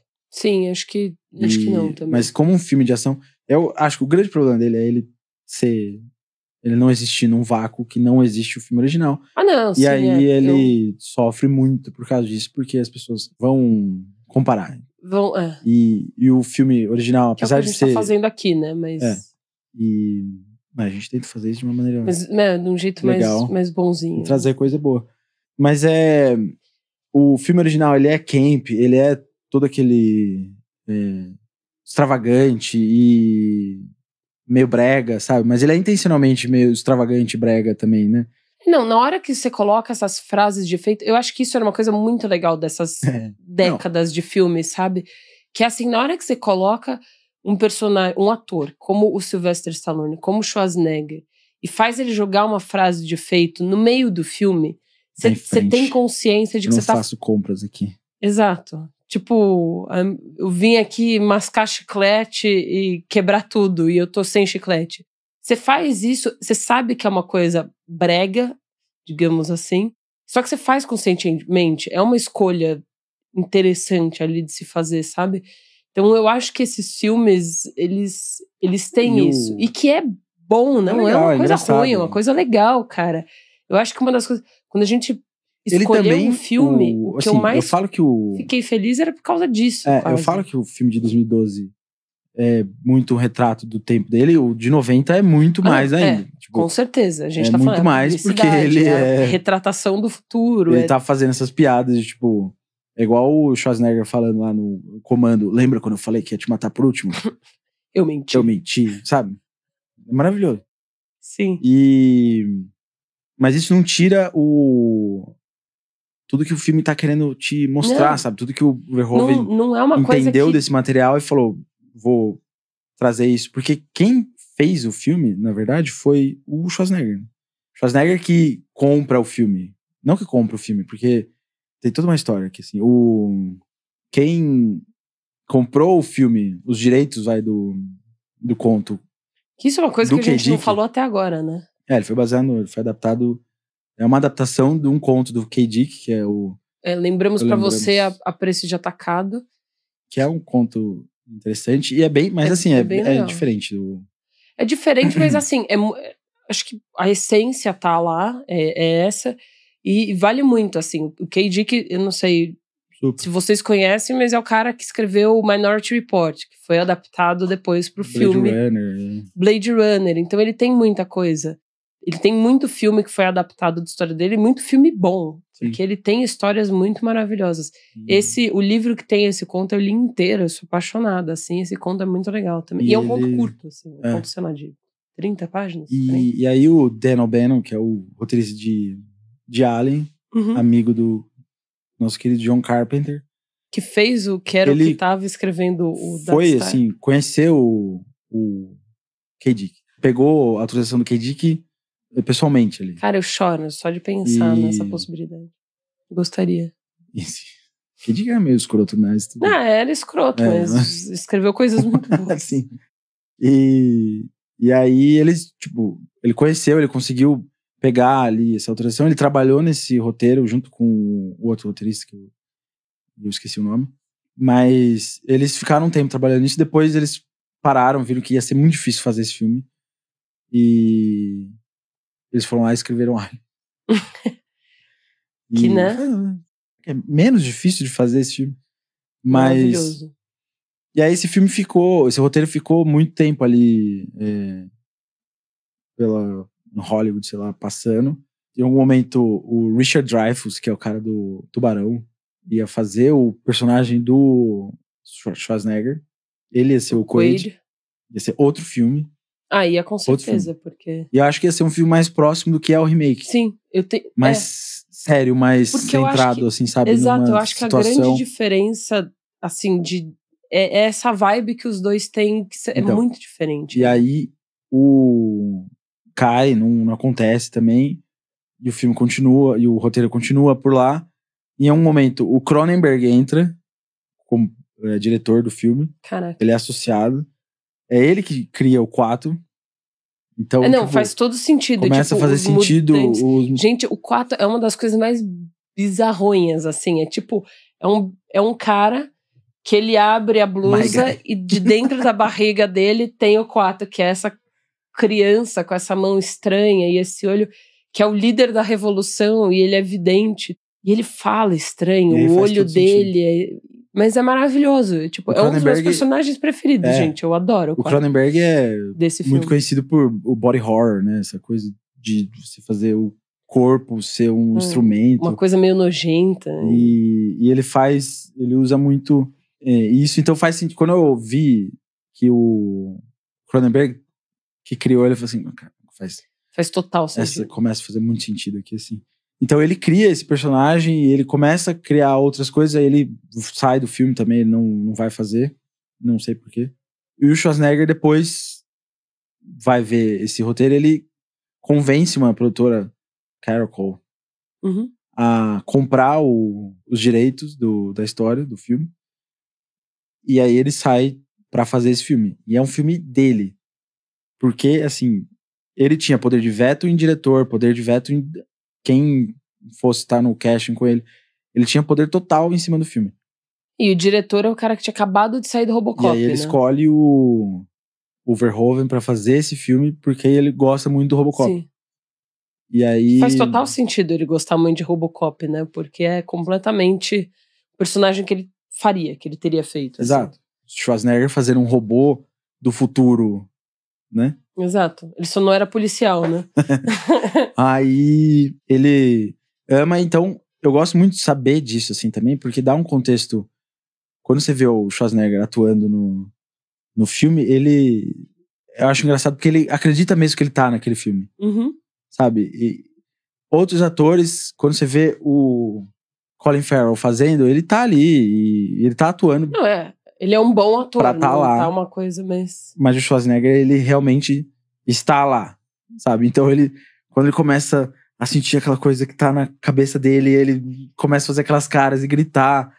E é muito maravilhoso o, a, a atuação dele, assim, porque é, é meio ruim, é meio essa coisa é, over the top, assim, é muito exagerada e tal. Sabe quem eu acho que tá na mesma vibe que ele? Hum. Aquela senhora do aeroporto que Sim. faz ele. Porque na hora que ela começa Ela é a fazer. muito boa. ai, puxar a própria boca e. Essa Tipo, mulher. ela tá nessa mesma vibe. E eu adoro, só voltando, as homenagens que eles fazem, que é muito engraçado, porque eles colocam uma mulher Uhum, no mesmo formato, com a mesma roupa amarela no filme, no só remake. pra enganar. E é, muito, e é muito genial, porque eu achava que era, apesar de eu não lembrar dessa cena no original, eu falei, ah, beleza, é a senhora. E aí depois passa e eu falo, ah, não, beleza, faz sentido ser esse cara, porque você vê os passaportes, mas Uhum. eles colocam essa mulher ali. Então é isso que eu falo que eu acho interessante, essas homenagens, que são Sim. homenagens legais, sabe? E, e aí. E que brinca com expectativa, né? É, e aí você tem toda essa coisa do, Schwarzenegger fazer esses barulhos e as caras que ele faz e, e o efeitos visuais desse filme que ganhou, vai ganhar Oscar depois, Uhum. mas é É incrível, você vê aqueles olhos bugalhando e o rosto, e quando ele enfia o negócio no nariz pra tirar, e aí o E cara sai um negócio do toda- tamanho de uma bola de golfe. Isso é incrível. assim. E as cabeças explodindo, e os mutantes, e os braços, sabe? É muito bem feito, E que, assim. e que é muito interessante, uma, uma outra coisa também, é como o filme de, de 1990, como original, é completamente, tipo, sangrento e nojento. Ele É tem essa mais. coisa muito forte. No outro, você quase não vê sangue. É. Se for pensar, tipo, todo mundo toma tiro, todo mundo do mesmo jeito. Só que você quase não vê sangue. Uhum. Nesse, ele, tipo, dá um tiro, a pessoa explode quase, sabe? Cada tiro que ele dá abre um buraco do tamanho de, uma, de um punho, É. sabe? Tem Não, aquele ele cara, pega na, aquele cara na- na escada. o cara da escada, que o cara toma um primeiro tiro e aí ele usa o cara de escudo pra, tipo, todos os 60 De graça, tiros que vem assim. depois e ainda pisam no cara na saída. É muito sacanagem. Nossa. O cara. E não é que tadinho, era um mano. vilão, assim, era um cara que tava indo Não, pro trabalho pessoa. dele. Exato, eu tava indo pro meu trabalho, eu tava, Tava indo indo pro meu pegar trabalho. meu voo aqui. Mano, entrou ali na mira, Completamente. usado como um escudo humano pelo Schwarzenegger, aqui, assim. Eu tomei um tiro e ele falou: é você. Nossa, é assim. Desnecessário. Esse Mas cara. é muito engraçado. se, se existe um céu, esse cara chegou lá e falou. O que aconteceu? Ah, você morreu. Como? Não, meu filho, desculpa, você, você não vai querer saber. Desnecessariamente. É, não, é, é muito violento, assim, o jeito que é com ele. E é Não, e chocante filme, e. Ele, tipo, no, no filme, no remake, tem alguém que perde um, um braço num elevador, só que é Uhum. um robô, né? Um é, bracinho de. robô, é. Ali, no final do filme, ele mata um, o arco-inimigo dele, que não é o Perde Corriga, mas braços. perde os dois braços e joga fora, tipo, foda-se, no fosso ali. Tipo, E ainda Ai, manda uma frase de efeito. assim. eu já. É, eu não lembro E- dessa qual que é. Mas, mesmo tendo tudo isso, assim, ele consegue, sabe, tratar ainda de temas tipo, existenciais, e que é muito incrível Sim. desse filme. Não, é muito, E- é muito legal e os efeitos, ele os efeitos. efeitos. Efeitos especiais. É o mesmo cara que fez é, The Thing, é o mesmo cara que fez. é, Que faz sentido, porque The Thing também tem uma coisa nojenta ali meio. e ele fez vários outros Falaremos de The Thing em algum momento, gente. John Carpenter retornará. Falar de The Thing, parece que são dois episódios só, mas nos dois episódios a gente falou de The Thing. Acho que vamos ver se. Exato. Ai, nossa senhora, É que a que pena. Ai, que pena. Mas. Daqui a pouco vai ter, tipo, drinking Ou- game, tá ligado? É, toda Falou de The fala Thing. de The Thing, é o Rob Botting. Rob Botting. Ah, ele fez Robocop também. Ah, boa.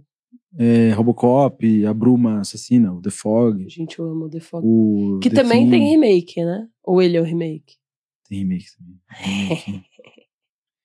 e Ruim? Não pode falar que remake é ruim nesse podcast. É horrível. a gente tá à procura do remake perfeito. A gente não, não é isso que a gente tá procurando. Exato. Vai que ele é bom demais e incrível, entendeu? Ah, não, achei que você tava. Eu já vi, mas É? não é. Ah, não, não é. Mas, mas não vem ao caso. É, pra quem tá ouvindo só a gente, Uhum. eu acabei de mudar aqui no computador pra mostrar pra Manu uma cena só de lens flare que tem no, Exato.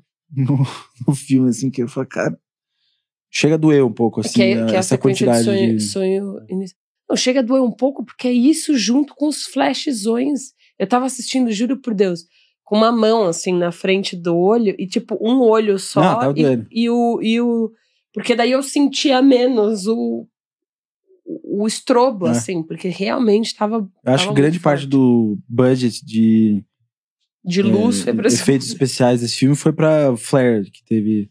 Porque, cara, a quantidade que tem ali Eles usaram uma namora fica muito louca ali. Nossa. Não, a quantidade que tem ali não pode ter sido só de. é, captado na câmera ali, assim. Acho que eles enfiaram um monte ainda. Mas, enfim. é, o- os efeitos especiais do filme. Dos dois filmes são muito bons. assim. No filme Sim, porque o CGI, filme, no filme, no remake, é incrível, é muito bem feito. Aquela cena.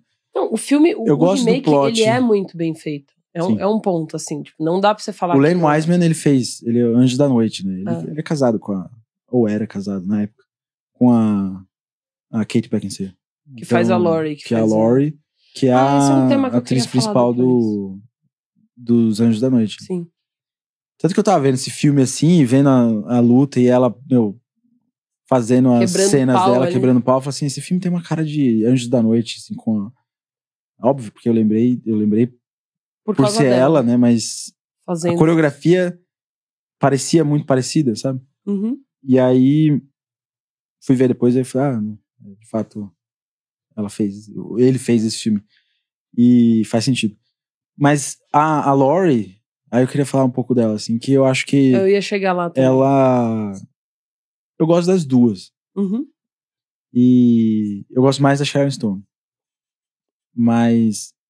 Eu- Porque eu a escolha que, também. foi feita, outra escolha que ele fez também foi tirar o, o vilão. Que não é o Corrigan, Corrigan, nem o, o- o capanga, vai, do, do filme original. E, e centralizar tudo na Lori, né? Uhum. Que aí a Lori vira tipo, uma super agente também que ela começa a caçar, ela- quase uma Ela caçadora de. final, né? Caçadora É, de androides. sabe? Mas. é, Mas eu acho e aí ela vira escolha- essa caçadora e eu acho, tipo, uma escolha interessante. É uma Uhum. escolha válida. É que eu acho que ela fica muito Ela- rasa, sabe? Ela fica Sim. muito plana, porque depois ela é só, meu, sabe, vou te pegar, vou te pegar. Enquanto que na da Sharon Stone ela conseguiu ter um pouquinho mais de nuances, sabe? De Mas eu acho que é mostrar uma as coisa. cenas são diferentes, né? Sim, elas são personagens Tipo, diferentes, né? Não, não, e, não, e nem só isso, mas, por exemplo, as cenas que elas estão, por exemplo, aquela cena que eu que foi acho que a primeira cena que a gente falou, talvez depois da do sonho, que é quando o, o Harry vem em um e o cara Sim, da Recall do- vem no outro. Em um você tem a Sherry Stone presente ali junto com ele. No outro, ela tá lá no fundo sofrendo. E ela tá bem fazendo aquele papel de mulher preocupada com o marido que Uhum. tá muito louco, sabe? É, então, ela tá bem, mas a Sherry Stone ganhou ali um, um lugar pra interpretar Sim. de uma outra forma a esposa a- e terminar ali. Porque é isso, né? Ela aparece em três cenas, a outra tem um, um protagonismo muito Isso que maior. eu acho muito absurdo. A Sharon Stone aparece em três cenas no filme e parece que ela tá no filme inteiro. Sim. A Kate Beckinsale aparece no filme inteiro e ela não parece estar no filme inteiro. Eu não sei, porque ao mesmo tempo eu lembro, eu lembro de falar isso, no meio do filme, comentar isso, falar assim, mano, já deu com essa mulher, morre logo. tá ligado? Que ela, falei, cara, a menina não morre, explodiu a porra inteira, ela tá viva ainda, o que tá acontecendo? Mas, mas eu acho legal como as duas... Eu gosto dela como essa perseguidora implacável, assim. Só Sim. meio que na comparação com a Sharon Stone, eu acho que ela, no personagem do original, ela tinha um pouco mais de nuances, assim, da personagem, que, óbvio, é, tava sendo tratada de uma maneira diferente, né, do Uhum. que essa aqui. É, E que é legal até, porque o, o, o diretor... Se bem que eu gosto muito no, no começo. Rapidão, foi mal. Mas é que eu gosto no começo, quando o Colin Farrell descobre lá que ele tá sendo. que ele matou lá a galera, gente, e aí ele chega e a, pra mim, eu falei... "Ah". e aí a Kate Beckinsale pega ele, não, e ela tem um sotaque americano, falando inglês, né? E aí ela tá falando, não, mas aí tá tudo bem, chega, vem aqui, vem. E ela começa a enforcar ele, e aí ele consegue sair, e ela, tipo, troca o sotaque dela e vira, tipo, mais britânico, pra falar que ela veio da Nova Britânia lá. Exato. E isso é muito interessante, porque é uma coisa que eu não tinha visto. Eu acho que, óbvio, para uma pessoa que fala é, nativo inglês, deve ficar ficar muito mais mais claro, claro, né? Ou que já morou muito tempo e tá mais acostumado aos sotaques, assim, porque não é aquele sotaque inglês Downtown Abbey, assim, Sim. sabe? Mas é um que sotaque ia ser uma escolha. maravilhoso. Essa eu Quero escolhi ver esse tanto. filme mesmo. Mas, mas quando você me mostrou isso, a gente tava revendo o filme hoje, eu falei, caraca, eu não tinha percebido, e isso é uma escolha assim, que provavelmente foi ela que fez Uhum. e que é muito legal. É. Mas, mas eu acho legal pensando nas duas mulheres principais do filme, como elas são diferentes nos dois filmes. E eu não vou dizer que eu gosto mais de uma escolha ou da outra, Uhum. sabe? Porque eu não acho que eu tenho preferência, mas a Laurie em um filme é uma dona de casa é, que é casada com esse capanga principal ali, digamos assim, e que morre cedo no filme, que é quando ele fala, ah, considere isso um divórcio, e dá um tiro Mas é nela. quase no fim do filme já, né? É, não, é da met- metade, metade pro final, talvez, mas não é fim do filme, é metade pro um final. E, e a, a Laurie do, do remake é essa perseguidora implacável que tá lá até a última cena, ela ainda tá tentando matar ele. Depois que tudo caiu, o mundo se foi, Corrigan tá Ela tá morto, lá. sabe? Tudo tá. Mas ela ainda tá nesse desejo de, de matar o, o, o Quaid. E eu acho legal também pensando na outra personagem, na. Eu esqueci o nome dela. Que é da Resistência. É, Milena? Milena no Mil- original. é, né? Milena no Não original. outro... Mas tudo bem, que é a, a namorada, futura namorada com quem o Quaid termina. No original, ela trabalha nessa. Me- Melina. Melina. É verdade, Melina. Nos dois é Melina. É. Então a Melina, que no, no original ela trabalha nessa num puteiro ali, sei lá, clube de striptease, o que que é? Acho que é mais um puteiro porque não tem striptease. Mas ela trabalha lá e ela faz parte da resistência, acho que não diminui o tamanho Uhum. dela dentro da resistência, é a pessoa que vai levar ele até o quarto, é, é, é uma pessoa importante. E no outro, ela, eles colocam, eles não falam qual é o trabalho dela, né? Mas eles colocam é. ela como. Parte da resistência. Não, então, mas no final eles falam: ah, a gente pegou a tenente da, resi- da resistência, sabe? Uhum. Então você co- vê que ela. Eles dão um cargo pra ela na resistência, que é um cargo muito importante. Então eu acho isso interessante também. E, é, só voltando pra Lori, uma coisa que eu esqueci de falar, mas enquanto uma em um era dona de casa e, lógico, fazia o papel de dona de casa nesse casamento fajuto, porque ela era uma agente secreta também. Uhum. A, a outra Lori, ela é, acho que paramédica no, no, em um, então a gente vê ela lá, ela tem uma relação ali, trabalha para o Corrigan, mas nesse lugar de tipo, tô indo salvar pessoas, putz, hoje o dia tá cheio porque teve um ataque terrorista, eu tô indo É o que lá. ela fala, né? Você também não sabe se é de mas- fato é isso ou ela tá indo na É. reunião. Ela bota a roupinha dela pra- de. É, mas ela põe a o roupa, tipo, disfarce dela, pelo menos. é esse que ela É. tem esse, esse trabalho, né? Sim. E depois ela vira essa perseguidora implacável que substitui. Ela não tem esse marido no outro filme. Ela é a Amanda Chuva lá, que manda em todo mundo. Tem um cara que até fala, mas o Corrigan mandou. Falou que não quer ele morto. E ela fala: o Corrigan não sabe de porra nenhuma. Esse cara, se tiver chance, ele vai matar a gente, então a gente mata primeiro. É, que é o vilão do. O vilão, o capanga do, É, do exato. primeiro. São coisas que ele fala, mas Mas do ele, ela, primeiro- ela uniu dois personagens Ela uniu em um dois- é. só, né? eu gosto, eu, eu sinto falta. Eu, eu até comentei durante o, o filme, assim, que eu sinto falta desse negócio de vilões dos anos 90 que corriam de um lado pro outro. Assim, você vê, eu adoro isso, que eles ficam correndo, sabe? São, o capanga mora, o líder ali, assim, os dois, três que ficam com ele, e eles saem correndo de um lado pro outro. Assim. Não, e, é- E eles estão sempre correndo.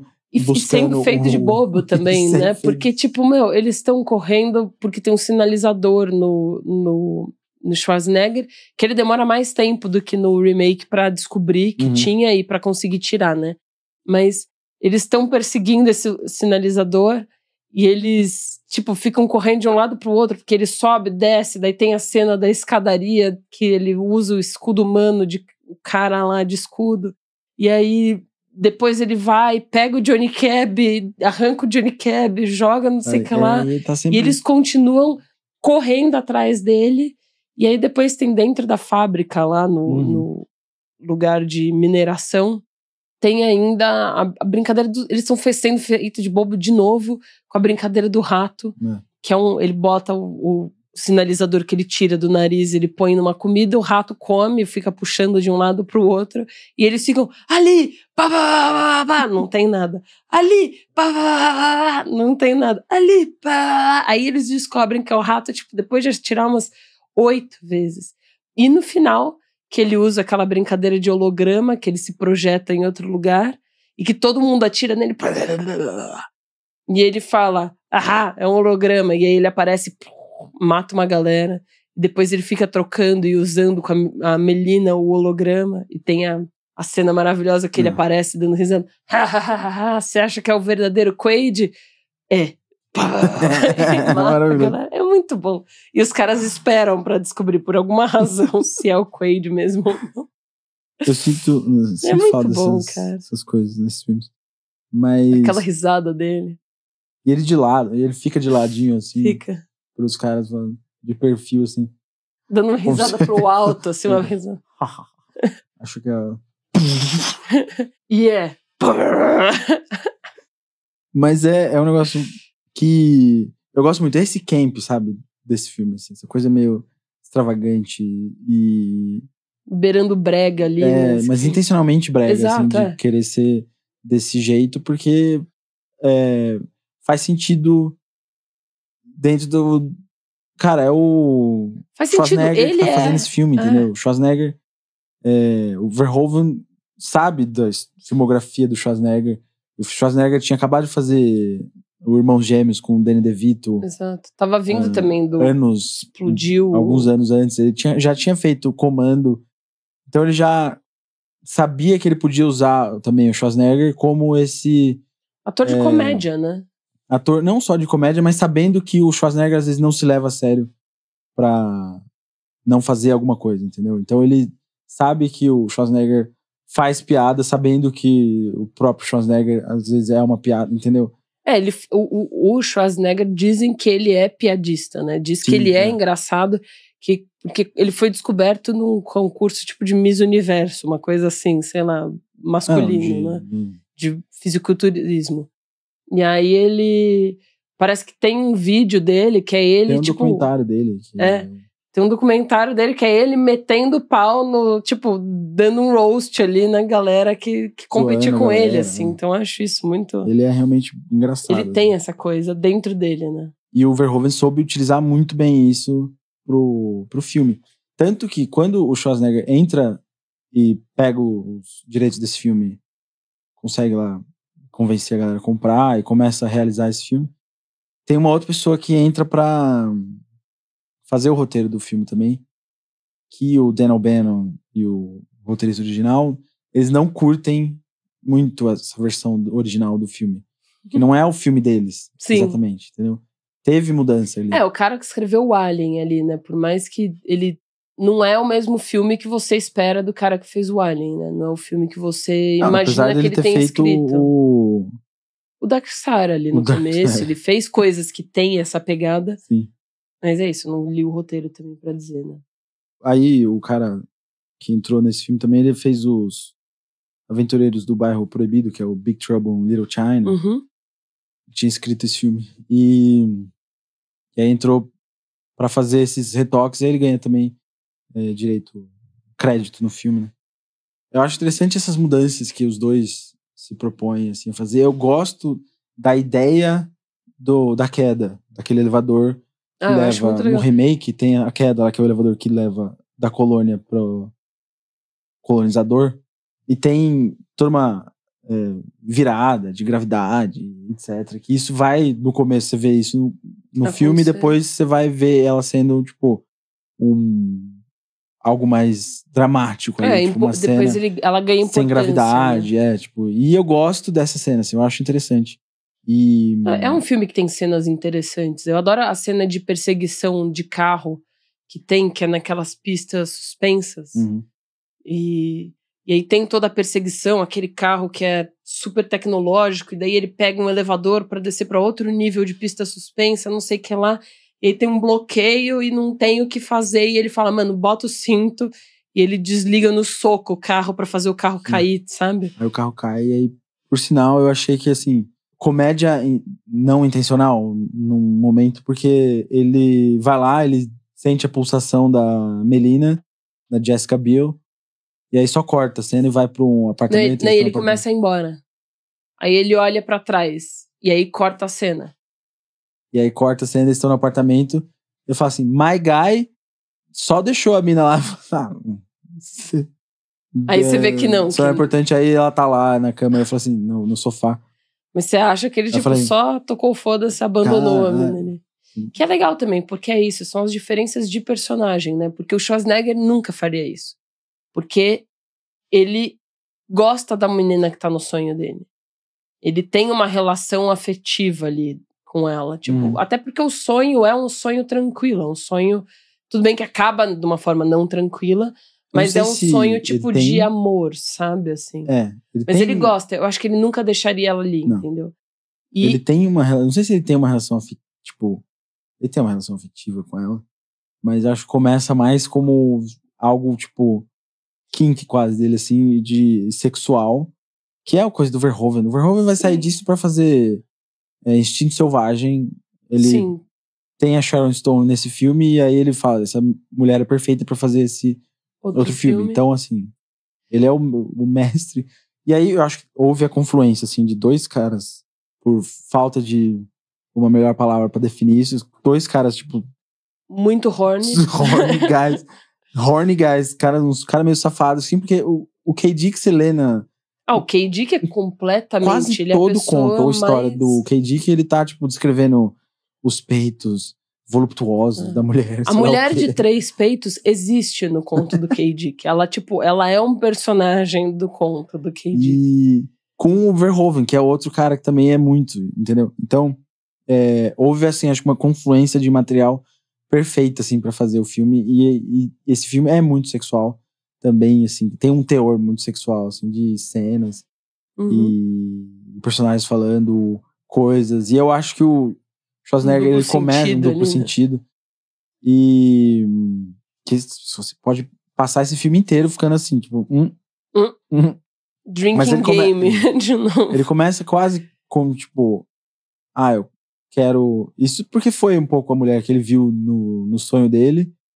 E ele vai Sim, mas, é- tipo, mas ficando exemplo, mais apaixonado. mas que aí eu no acho que é uma começo, coisa legal. quando- Do. Do 4, por exemplo. Que o 4, ele não é só. Como ele humaniza essas pessoas, tipo, os mutantes, como ele traz é, diferente. Porque eles estão lutando pela vida deles Uhum. no, no remake, eles também estão lutando pra vida deles, mas ele não dá essa humanizada nesses. É, que é aquilo que a gente tava ali? É falando, só, né? tipo, de, tipo, levar são essas pessoas que estão pessoas- lutando, é. Não, mas. Levar ele população, pra mas, esse tipo, lugar, sabe? falando também da resistência em si. Sim. É, a resistência mesmo- tem um rosto. Eu acho que isso é importante, Tem um rosto, né? exato. Tem o Tem cara, um o Bill rosto, Nye, tem- o ator, que é o, o líder da resistência e eles só não conseguem encontrar. No original, eles nem sabem como é o 4. Então, eles só sabem que existe essa pessoa. Uhum. E ele é um mutante, né? E, e aí eu acho bonito, tipo, quando ele vira e fala. O... Ele pergunta pro Quaid o que, que ele quer. E o Quaid fala: O mesmo que você, lembrar. E aí, 4. Mas por quê? Pra ser eu mesmo novamente. Aí o 4 vem, mano. Dropping the. É, sei lá. Cara, dropping the truth, assim, tá ligado? O cara tá dropando a verdade ali, assim, tipo, é, mais verdade com V maiúsculo, filosófico, sei lá, tá ligado? O cara chega, tipo, você é o que você faz. Um homem é definido por suas ações, não por sua memória. E eu acho lindo ver isso vindo do 4. Não, e vindo do 4 com a aparência que ele tem, né? Porque é esse bicho todo nojentinho, não sei o que lá, que apesar de. Tipo, ter a cara de um bebê, mas é o bebê mais É, bem- nojento e que você menos vai querer ver na sua vida, assim. Só que ele tem uma voz doce. Uhum. Isso eu acho muito legal. A voz dele é doce, é uma voz calma, uma voz sedosa. E ele tá assim, na barriga sabe? do outro cara. É, ele tá na barriga do outro cara que tá, tipo, inconsciente enquanto ele tá falando. Mas ele tem esse jeito, tipo. Você fala, não, beleza, eu entendo porque esse é o líder da resistência, sabe? Porque ele tem esse. E tem essa sabedoria também, né? Então é muito louco ver dentro tipo, eu acho que- desse bicho tão estranho, dessa É. coisa, ter tudo isso. E no final também, quando matam ele, que é muito rápido, ele ainda fala com o. e ele mantém essa voz, sabe? Ele mantém Uhum. essa serenidade, né? É um, é um ser. E ele. É, Serzinho de luz. e, e ele tocando assim a mão pra ver, né? É. O, É, pega na minha mão pra ver. ah, O outro, ele tem essa coisa de ser no, no remake vidente também, mas é porque ele tem uma máquina de memória ali. Ele tem uma coisa. O que, que você eu quer? Eu fiquei quero meio- lembrar. Mas é porque ele tem a mesma máquina de memória que tinha ali na Hum. Recall, só que ele usa pra outra coisa, né? Não é evidente. Não, mas eu acho que falam que ele, que ele é assim. Porque eu, eu tá lembro vendo? disso. São coisas que o negócio fica meio. assim, Por que, que o cara se. Enfim. Eu acho que às vezes não precisava ter isso, sabe? É, e fica. E eu acho que ele meio que fala isso pro. No remake, ele fala isso também. Falam. Né, que Mas você não tem é a mesma que- potência. Não tem a mesma potência, porque é um cara que tá ali, que eu não, não vi o filme inteiro, eu sei que você tá liderando a resistência, mas aí você chega e começa a dar, dropar umas, um monte de monólogos aí, coisas. É. É, que é um personagem que, que é interessante, mas você não. Vamos continuar aqui com. Você, o, o, o, A gente tem uma urgência que tá emergente, né? Não, o 4 no, no original, ele é um personagem que, que é isso. Essa é a magia desse personagem, assim, que eles conseguiram fazer. Porque ele é um personagem que é feio, tipo, que é um personagem que em outro filme ele podia ser, tipo, o, o vilão do outro filme, o, o que você quisesse. E ele é uma pessoa doce e tudo mais. E que por ele já ter construído, o filme já ter construído essa relação com os mutantes de bondade, porque os mutantes são os caras que estão se fudendo, é a galera que tomou no cu porque não tinha uma redoma é, é, seguro o suficiente uhum. e que sofre porque é a margem da sociedade, então que trabalha como é, é, vidente na rua pedindo dinheiro, que faz essas coisas. Então, além de você já ter tudo isso, na hora que ele fala, o jeito que ele faz as coisas, o tom de voz, tudo isso, faz você, apesar de você estar tá vendo essa coisa feia, é, por pela primeira vez, pelo primeiro minuto de filme, você já se importa com ela muito fácil. Uhum. O outro cara do remake. Ele chega não. aquele tom super. Ele até tem, ele tem essa você, coisa meio. Mas ele tem uma coisa meio tipo. Eles mudam até o nome. Né? Meio. É, tipo. Mentor, sabe? É, meio no, tudo isso, assim, meio. Eu vou ouvir você. Só que né, você tá falando isso. Sabe? Você entende porque que ele é o Sim. líder da revolução também, uhum. entendeu? Só que ele não é uma pessoa que você gosta de cara. Ele não tem essa. Não, o filme não dá essa construção para ele. E ele, sozinho também, ele não consegue trazer essa coisa de tipo, mano, eu me importo com você desde agora, sabe? Desde é. a hora que você começou a falar, desde a hora que você apareceu. Apesar de ser mais fácil, porque é isso, ele não é aquele bicho estranho, não é aquela coisa estranha que tá na barriga de um cara, Sim. sabe? Que, assim, quando o 4 aparece, é um o cara tá de costas, assim, parece que ele tá, mano, se masturbando ali, assim, tipo. Sai fico... aquela mãozinha estranha. Assim, não, não. Antes, não, antes, antes. O cara ele tá de costas pra, pro ele começa nosso a abrir amigo a roupa, Arne. Né? Aí ele abre a roupa assim, ele fica uma cara assim, eu fico, mano. É, ele começa. O que, que tá acontecendo? Verhoeven de novo. Mas. Uhum. É, trazendo isso. Do. Você tava falando do Matthias. Ah, não. Isso, eu acho que são escolhas que o filme tá se propondo a fazer que eu acho que podiam ser legais. Você podia explorar de uma maneira diferente. Eu não gosto, por exemplo, quando ele pega na cena do. A primeira vez que ele vai lá no Recall, no fazer o Recall, e o cara que tá fazendo a cena que depois. Que eu adoro aquele ator. Sim. É, esqueci o nome dele. Que fez o Cowboy Bob. Uhum. O John Cho. E eu gosto dele, mas ele tá num papel tão pequeno, tão ruim, sabe? Que foi mal escrito para ele, assim. Que, porque o, no original, você tem aquele líder, o líder, o dono da agência do, do Recall, que tá ali. Eu acho engraçado que coloca ele vendendo Recall para uma outra cliente, que acho que é uma cliente importante, que tem dinheiro. Deve ter uma grana. E ainda tem um, um plot, entre aspas, de. É, fala assim, não, não deixa, deixa ela embora. Sabe? Então tem todo um negocinho ele é um vendedor, ele tá ali fazendo todo aquele negócio, gerenciando a, a, a, o, o, recall. No outro, ele é só um plot device, assim, sabe? Tipo, ele só tá ali pra, tipo, passar a informação e ele não tem nada mais do que isso, a ponto dele chegar e falar assim, isso não é, você não viveu isso de verdade, né? Que isso é um outro ponto, tipo, você não viveu isso de verdade, né? Porque se você tiver vivido isso, então vai causar problema. Então, eu, por que que você falou que que isso? Você, tá você destruiu pra uma pessoa se ele é agente secreto. Como é tá que ele ligado? vai saber se ele é? Não, e, e, nem isso, né? Nem como é que ele vai saber. Tipo, se ele for, ele vai te falar. É, de fato, ele podia saber porque ele tava querendo só enfiar. Um... O cara não sabia que a memória dele tinha sido apagada. Sim, mas, tipo, mas sim, é. Entendeu? Tipo, não ele não vai te falar que, ah, não, então desculpa, vamos trocar, falar que eu sou um surfista, porque surfar eu não surfo, mas matar pessoas e trabalhar para resistência e pro currículo, isso eu faço. Mas agora eu vou ter que te matar por isso. Mas sabe, eu, eu não gosto que eles enfiam essa informação, informação assim pro cara, porque essa informação nunca vem no, no original. Não, ela vem depois. E era uma coisa que eu ia falar, porque eu acho que puxa duas coisas. Porque no original, ela não vem no começo, eles começam a, a o processo. Você não vê, você vê o cara atendendo uma mulher importante. É. E daí, do nada, tá todo mundo louco tentando falar com ele, que eu acho super legal esse jeito de mostrar que tem uma Uhum. coisa errada acontecendo. O que aconteceu? Ele tá tendo uma embolia Não, ali- psicológica, sei lá. assim, é uma cena incrível, porque você tem camadas Tem três que estão acontecendo no, de informação. no filme.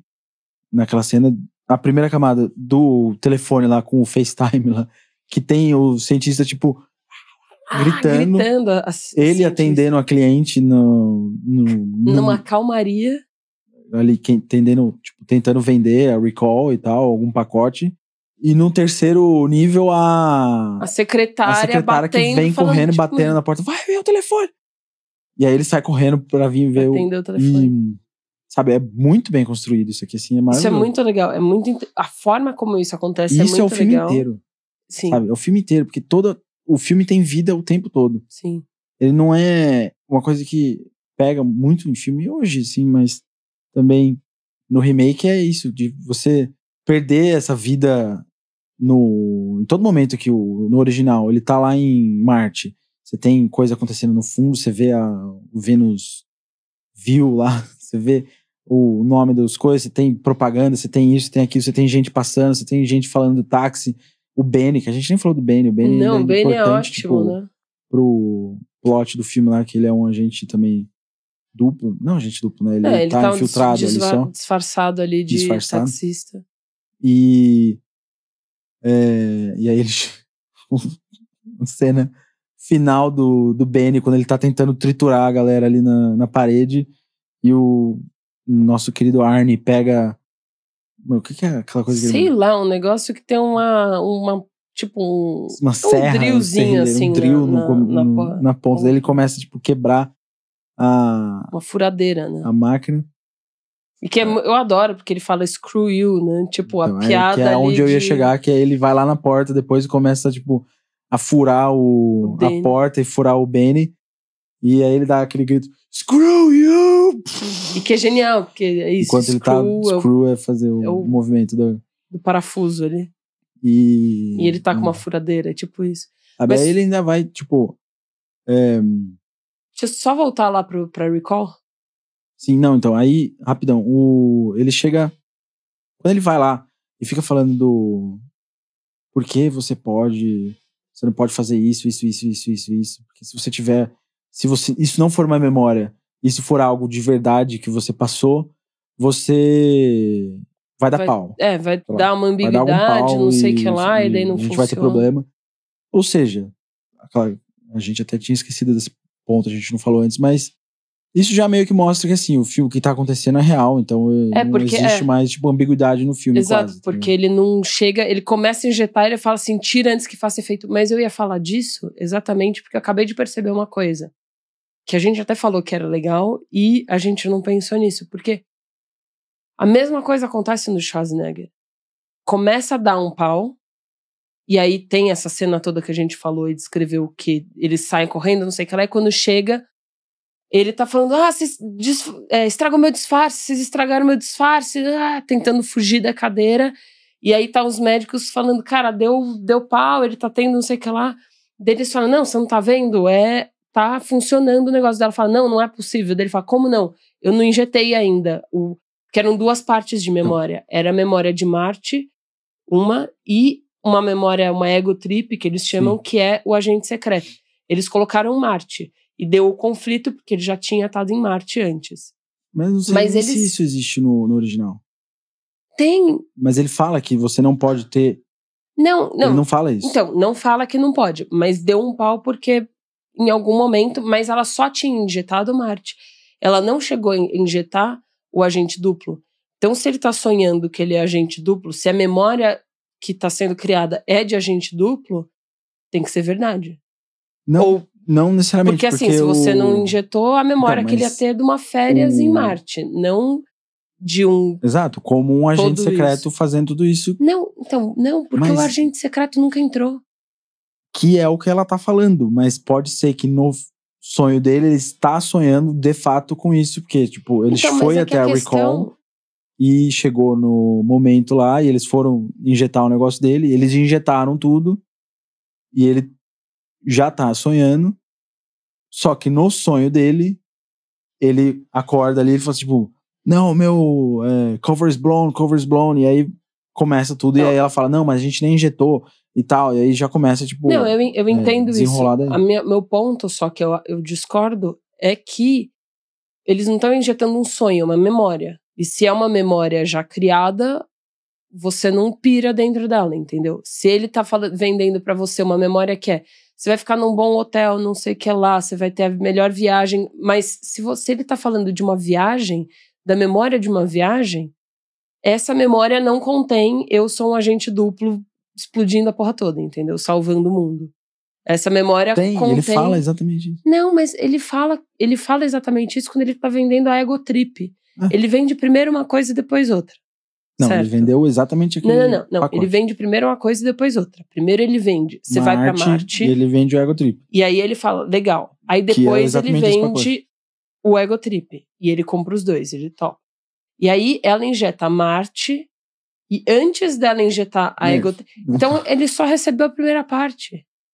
Que é o que fica a ambiguidade aí, porque assim, a gente. Não, porque não é o que ela o falou, mas a gente secreto. não sabe se. Não, ela De fato, isso não aconteceu. ele. Não, tudo bem. Ela pode estar mentindo. Se ela estiver mentindo, minha Não teoria vai por mentindo. água abaixo. Não, Não sim, mentindo, mas como na ego trip dele, ele já. Mas ele não tomou a ego trip. Como é que ele vai Porque ter a ego ela trip? falou que não, mas a gente não Sim. sabe se isso de fato não, Não, mas aconteceu. é isso que eu tô falando. Se for mentira dela, se ela estiver mentindo. Porque a Não mentira mentindo. dela. Sim, Não é porque mentindo. ela não injetou ainda. Não, não é mentindo. Eu deixa eu tentar ser mais claro aqui. Então peraí. explica. Porque, Porque, o meu assim, ponto é. eu é- entendi. Tá. Mas a questão é que assim. É, eu quero dizer é que assim. A partir do momento que ele sentou ali naquele lugar, ele já tá sonhando. Não, mas Com então ele tá isso- sonhando lá do começo. Ele nunca acordou do primeiro sonho. Ele sonhou que acordou, que falou com a Lori, que foi trabalhar, que falou que é na recall, que foi na recall. Tipo, eu, eu acho que assim, pra tudo ser um sonho, ele tava com um sonho dentro de um sonho, entendeu? Não, é Inception. Porque- mas exato, o- tipo, Não, Porque ele ali, vai até lá. a menos que ela tenha injetado e tenha falado pro cara que não, o que não me parece fazer sentido, porque ela não fa faria isso, Não, então, mas essa não é a questão. É que a questão ele não é que não o foi plot injetado o, o da história secreto. dele ser. é, tipo, o, o- a memória, de inserir essa memória, dele ser um agente secreto, é acontecer a partir dali que ele vira um agente secreto. Então, quando ele vira o agente secreto, ele fala: Meu disfarce foi arruinado, que vocês, tipo, destruíram meu disfarce, agora eu preciso fugir daqui. E ali, a partir daquele momento, ele já tá sonhando e foi tudo aplicado.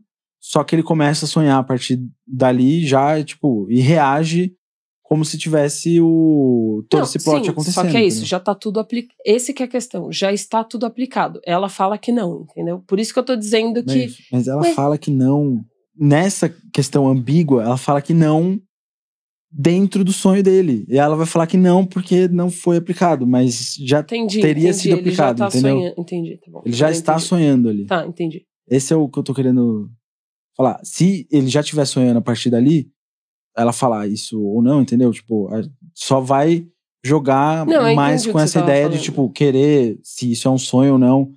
Por isso que eu acho interessante como essa, é, esse filme foi feito e brincar com essa ambiguidade de. Não, ela falou que não foi. E aí depois entra o cara lá e fala assim: você tá sonhando. Eu sou uma peça nesse, nessa programação aqui que serve exatamente pra mostrar que você tá sonhando e que eu vou. Eu preciso te tirar daqui, senão você vai ser lobotomizado. lobotomizado. É. Tem mais alguma coisa que você quer falar? Que eu acho que. Eu queria muito falar dessa cena do. Na Recall, porque a maneira que é construída em um, sabe, te, te leva depois a pensar de um jeito e a maneira da outro te leva a racionalizar de outro jeito, sabe? É. E eu acho que o, a maneira Mas eu também acho que, que, mais ele... do que essa cena, eu acho que é a cena lá do. Que entra o cara da Recall, que entra o Harry, sabe? Eu acho que essa cena também, faz mais você pensar de um jeito ou de outro, sabe? Porque sim, eu acho que ela é a que faz você começar a duvidar. É. Porque até lá você tá falando, ah, não, tudo bem. É, Ah, não, é real o que tá acontecendo. exato. E Tipo, ela por é a que dessa faz cena que você. eu começo, exato. Exato. se não fosse ela, eu ia estar achando que tudo tá acontecendo na- Sim. de verdade. assim. E eu não sei, realmente. assim, eu, eh, a minha percepção, eu acho que é real, tendo talvez a pensar que não no original, porque, tipo, Marte fica tudo incrível e perfeito e maravilhoso, rapidinho, assim. Eu não sei. Enquanto que no outro eu já acho que, assim, eles salvaram a colônia, sabe? É, assim, eu tenho. Pra mim, eu, eu sempre achei assim, eu nunca tive muito a dúvida. Não sei porquê, eu nunca tive muito a dúvida, sabe? Até. É, para mim sempre foi muito claro nos dois que aquilo tudo, essa, essa cena que tem nesse meio, que é a cena que põe a, a dúvida na tua cabeça, pra mim sempre foi, não, é a- o Corrin lá, é a agência, o, qual- qualquer que seja o nome, ele que tá colocando uma pessoa ali pra falar e, e ponto, sabe? Não, nunca me gerou muita dúvida, sabe? Então, pra mim, e eu acho que aquela coisa, tipo, de, ah, não, aquele final que é muito louco e acontece super rápido, sabe? Eu acho que é meio uma forma de encerrar o filme, tipo, salvando. E acontece rápido mesmo, é, e é sim. bonito mesmo.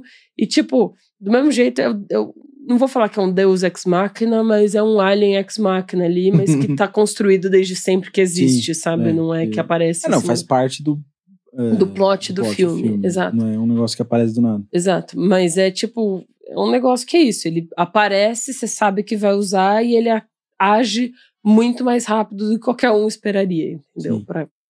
É, mas é, pra mim sempre foi é- muito isso, é assim, tipo, tipo, é final coisa de filme, feliz entendeu? ali. Eu aceito isso como algo de filme. Uhum, é, e exato. Pronto, resolveu e aí está tudo perfeito, Exato. beleza. Mas também eu acho que pode ser é legal você pensar nisso.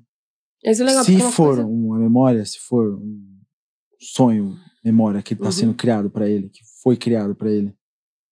E ele tá, ele prefere viver isso do que viver a vida real dele, Uhum, sabe?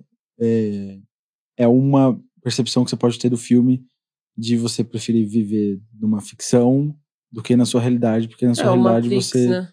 não quer é, lidar mais com aquele com a sua vida normal. Uhum. Dentro ainda da dessa memória dele ou dessa nova história que foi é, aberta aqui assim do agente secreto, etc. Ele ainda faz outra escolha que é não, Não ser ser o Hauser. o. Hauser e ser uma pessoa melhor. Agora eu E, e a própria, a própria primeira com- escolha. outras pessoas e não só comigo e com a minha riqueza. Mas a própria outra, a outra, a outra pessoa tava falando, até a, a própria outra escolha que ele faz, a primeira que você falou, que é você quer voltar. Eu acho que tem, óbvio, o você quer viver numa realidade ou você quer viver num sonho. E, ah, não, eu prefiro morar num sonho, eu prefiro morar dentro da Matrix do que no mundo real. Mas eu acho que tem também um pouco de uma coisa que é. Se isso não for um sonho, eu me importo com as pessoas que estão do outro lado, que estão dependendo de mim, que eu posso Hum, salvar, exato. sabe? Então eu acho que às vezes é quase assim, eu arrisco.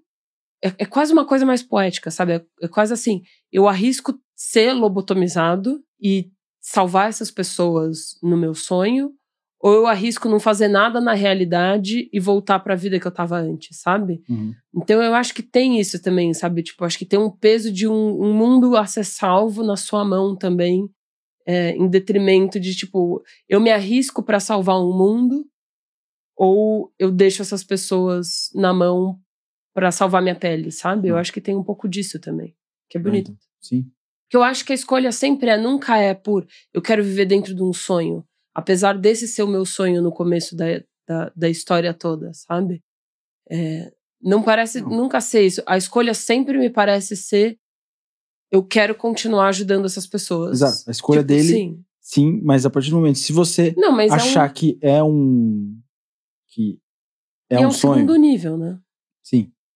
É, mas se você imaginar aquele, aquilo que está sendo criado é tudo uma ficção, quando chega o dudezinho de óculos lá, é, falando, ó, isso aqui tudo é uma farsa, tal, você ainda tá no recall, e você precisa voltar, e ele dá a opção dele voltar, e ele escolhe ficar lá dentro, aí ele fez a escolha, entendeu? De Uhum. não quero voltar, pro, prefiro não voltar pra minha vida, mas também tem essa questão Exato. é. Maior. E tem uma terceira pergunta, porque se Eu tudo tá isso é uma memória, tudo isso é um sonho, pensando aquela coisa de que a gente estava falando minutos atrás, é, o quanto que isso também não faz parte da memória? Porque para você fazer tudo isso e salvar o dia no final, você passou, é mais um empecilho que você tem que passar, mas que já tá na memória que você tá criado. O quanto que, sabe, ah, não, deu um pau aqui, não sei o que ela, né? É parte da memória. Você. Então, talvez isso também, e você escolher ficar e, e salvar os rebeldes lá, talvez também seja parte da memória. Você não tenha livre-arbítrio arbítrio nenhum. É, acho que faz parte também. É. Porque não é um sonho, é uma E aí- memória, né? É isso. E é por isso que eu Eles só te inserem nela. gosto mais. Eu, não só por isso, eu gosto muito dos efeitos especiais, eu gosto muito do, do Arnie, eu gosto da Sharon Stone, o Verhoeven dirigindo aquilo tudo e aquele negócio que a gente fala que, tipo, tá sempre alguma coisa acontecendo nos planos do filme. E ele é muito bem realizado, sabe? E ele é engraçado, Eu ele gosto mais não se leva muito a também. sério. Também. Tipo, o plot faz muito Marte, mais assim. sentido, parece. E Eu não digo Sabe? nem que faz mais sentido, mas eu me, me pega mais, sabe? Essa coisa. Porque acho que é uma coisa que também. Eu acho que faz mais sentido pra a Marte, parte tá do ligado? Eu Hauser. sonharia com isso também. Não, sim, mas eu acho que faz mais sentido a parte do Hauser. Sim, do Hauser De- ter feito. Mostra que ele era um vilão, entendeu? E Uhum. agora ele escolhe não ser mais um vilão. Que eu adoro isso, tipo, mano, esse é o cara. então eu é acho, tipo, isso é mais- muito mais claro, saca? Então eu acho que isso, tipo, é mais legal, sabe? Porque são escolhas que ele tá fazendo ali. E esse filme, gosto mais dele por, por essas questões. Sim. Apesar do. Mas acho que é isso, de- né? O Tipo, remake ter eu acho que My Guy, Colin Farrell. E, e ser lindo, assim, também. Lindo visualmente. Você vê aquela criação e aquele mundo cyberpunk. Eu adoro cyberpunk. E, Mas eu, é, eu acho que é o que a é gente uma tá estética que me falando. atrai muito, mas mesmo assim eu ainda prefiro a. Mas é o que a a gente tá falando esse tempo inteiro, né? Que o, o filme, o remake, existindo num mundo em que não tem o original, Exato. é um filme super legal. Tanto É tipo, é um filme legal, é um filme É. que você vai, assiste e fala, caralho, nice, foda, e, e tá bem, entendeu? Ele, acho que perde um- uma parte da magia quando você coloca ele do lado do remake e fala, e, e- e repensa E- essas escolhas e faz essa análise. E a gente tá a muito gente tá mais fazendo tempo aqui. discutindo reflexões do filme original do que com o, Sim, acho que ele dá mais pra você o remake, também. entendeu? O remake Dá mais ele, material, né? ele é um filme legal de ação pra você também, como o é décimo, mais legal assalto à de ação. 13 terceira DP. Sabe, de você passar um tempo ali, assistir, tem umas cenas de ação legal e umas cenas, tipo, umas sequências, assim, que são interessantes. É do elevador. É do elevador na gravidade zero, a Uhum. queda. E aqueles elevadores que estão fugindo lá, os Uhum. cubos, que eles têm que ficar indo Pulando de um, lado de um outro. pro e, outro. tipo, são cenas muito legais. Uhum. Mas que eu sinto que falta um pouco mais de, de outras discussões que às vezes eu gosto de ter. E nem sempre eu, Eu gosto acho de que ter. Às um vezes, tem uma acho que profundidade precisa- diferente do outro. É, mas eu acho que nem o filme, nem todo filme precisa disso, sabe? Uhum. Porque nesse caso, como existe um que já tem isso, aí acho que o outro espera sofre que o outro. em- por comparação. Uhum. Mas é, você tem alguma coisa a acrescentar mais sobre Não, acho Ele, que eu assim- tô super feliz, assim, eu adorei o episódio, porque eu acho que no meio da análise, durante a discussão, assim, a gente foi descobrindo mais? percebendo coisas assim, ou criando novas teorias e coisas que a gente precisa checar, inclusive, pra, tipo, É. ver se, se se sustenta ou se a gente tá com uma memória falha ali, a gente precisa de um, da, da recall ali pra ajudar a gente. Mas eu achei isso muito legal. Então, acho que se alguém mais tiver alguma coisa, se vocês tiveram algum, algum, nós. alguma ideia, qualquer coisa, manda pra gente, porque a gente quer ouvir, a gente quer ler, a gente quer porque adoramos, gente. Adoramos é, poder analisar É, e, e criar nossas teorias e percepções, né? E aí, vocês falam pra gente o que, que vocês acham dos filmes. E a gente vai começar a fazer uma lista que a gente não fez, óbvio, no anterior, porque era só um filme. Então ele já entrou em primeiro lugar, mas agora a partir de hoje a gente começa a fazer essa lista e Que é a lista da busca pelo remake perfeito. Qual que é o remake remake perfeito. que a gente vai encontrar e qual que é o que que- mais se aproxima. vai estar no Desse número lugar. um quando a gente terminar. Se um dia a gente terminar Se um dia nenhum remakes, remake não mais existir mais perfeito. remakes, se a gente passar por todos os remakes, é, qual que vai ser o número um? E, e aí, não sei, acho que pra gente, talvez, eu não sei, mas pra mim, esse do Total Recall é melhor do que o. Sim, é, eu coloco eu gosto ele... mais dele do que o do. Eu Assalto gosto 13º mais por várias razões, assim, sabe? Eu, eu também. Eu acho que ele tá, inclusive, a uma distância, assim, do, do 13 terceiro. Uhum. Eu colocaria. Então, Total Recall. E é, é só de remake, tá? Nessa lista, É. assim, só dos remakes. A gente É o tá fazendo. remake Não- perfeito, não o filme perfeito. Não entra os originais, aí a gente já deixa de lado. Mas. Então, Total Recall e Assalto 13 terceira DP. E aí, no próximo episódio, a gente vai falar de Pantera Cor-de-Rosa e a gente vê em que posição que ela entra na lista da busca do remake perfeito. Pantera Cor-de-Rosa, a gente vai falar do filme de 63, com o Peter Sellers. E o Remake com e o Steve remake de Martin. 2006 com o Steve Martin e Jean Reno e Beyoncé. Adoro. Eu era muito feliz, pequena, Statham, né? assistindo. Jason Statham também. filme. Hum, nice. Aí vocês vão ver a Manu falando sobre Jason Statham. Gostamos de. Por- My Guy.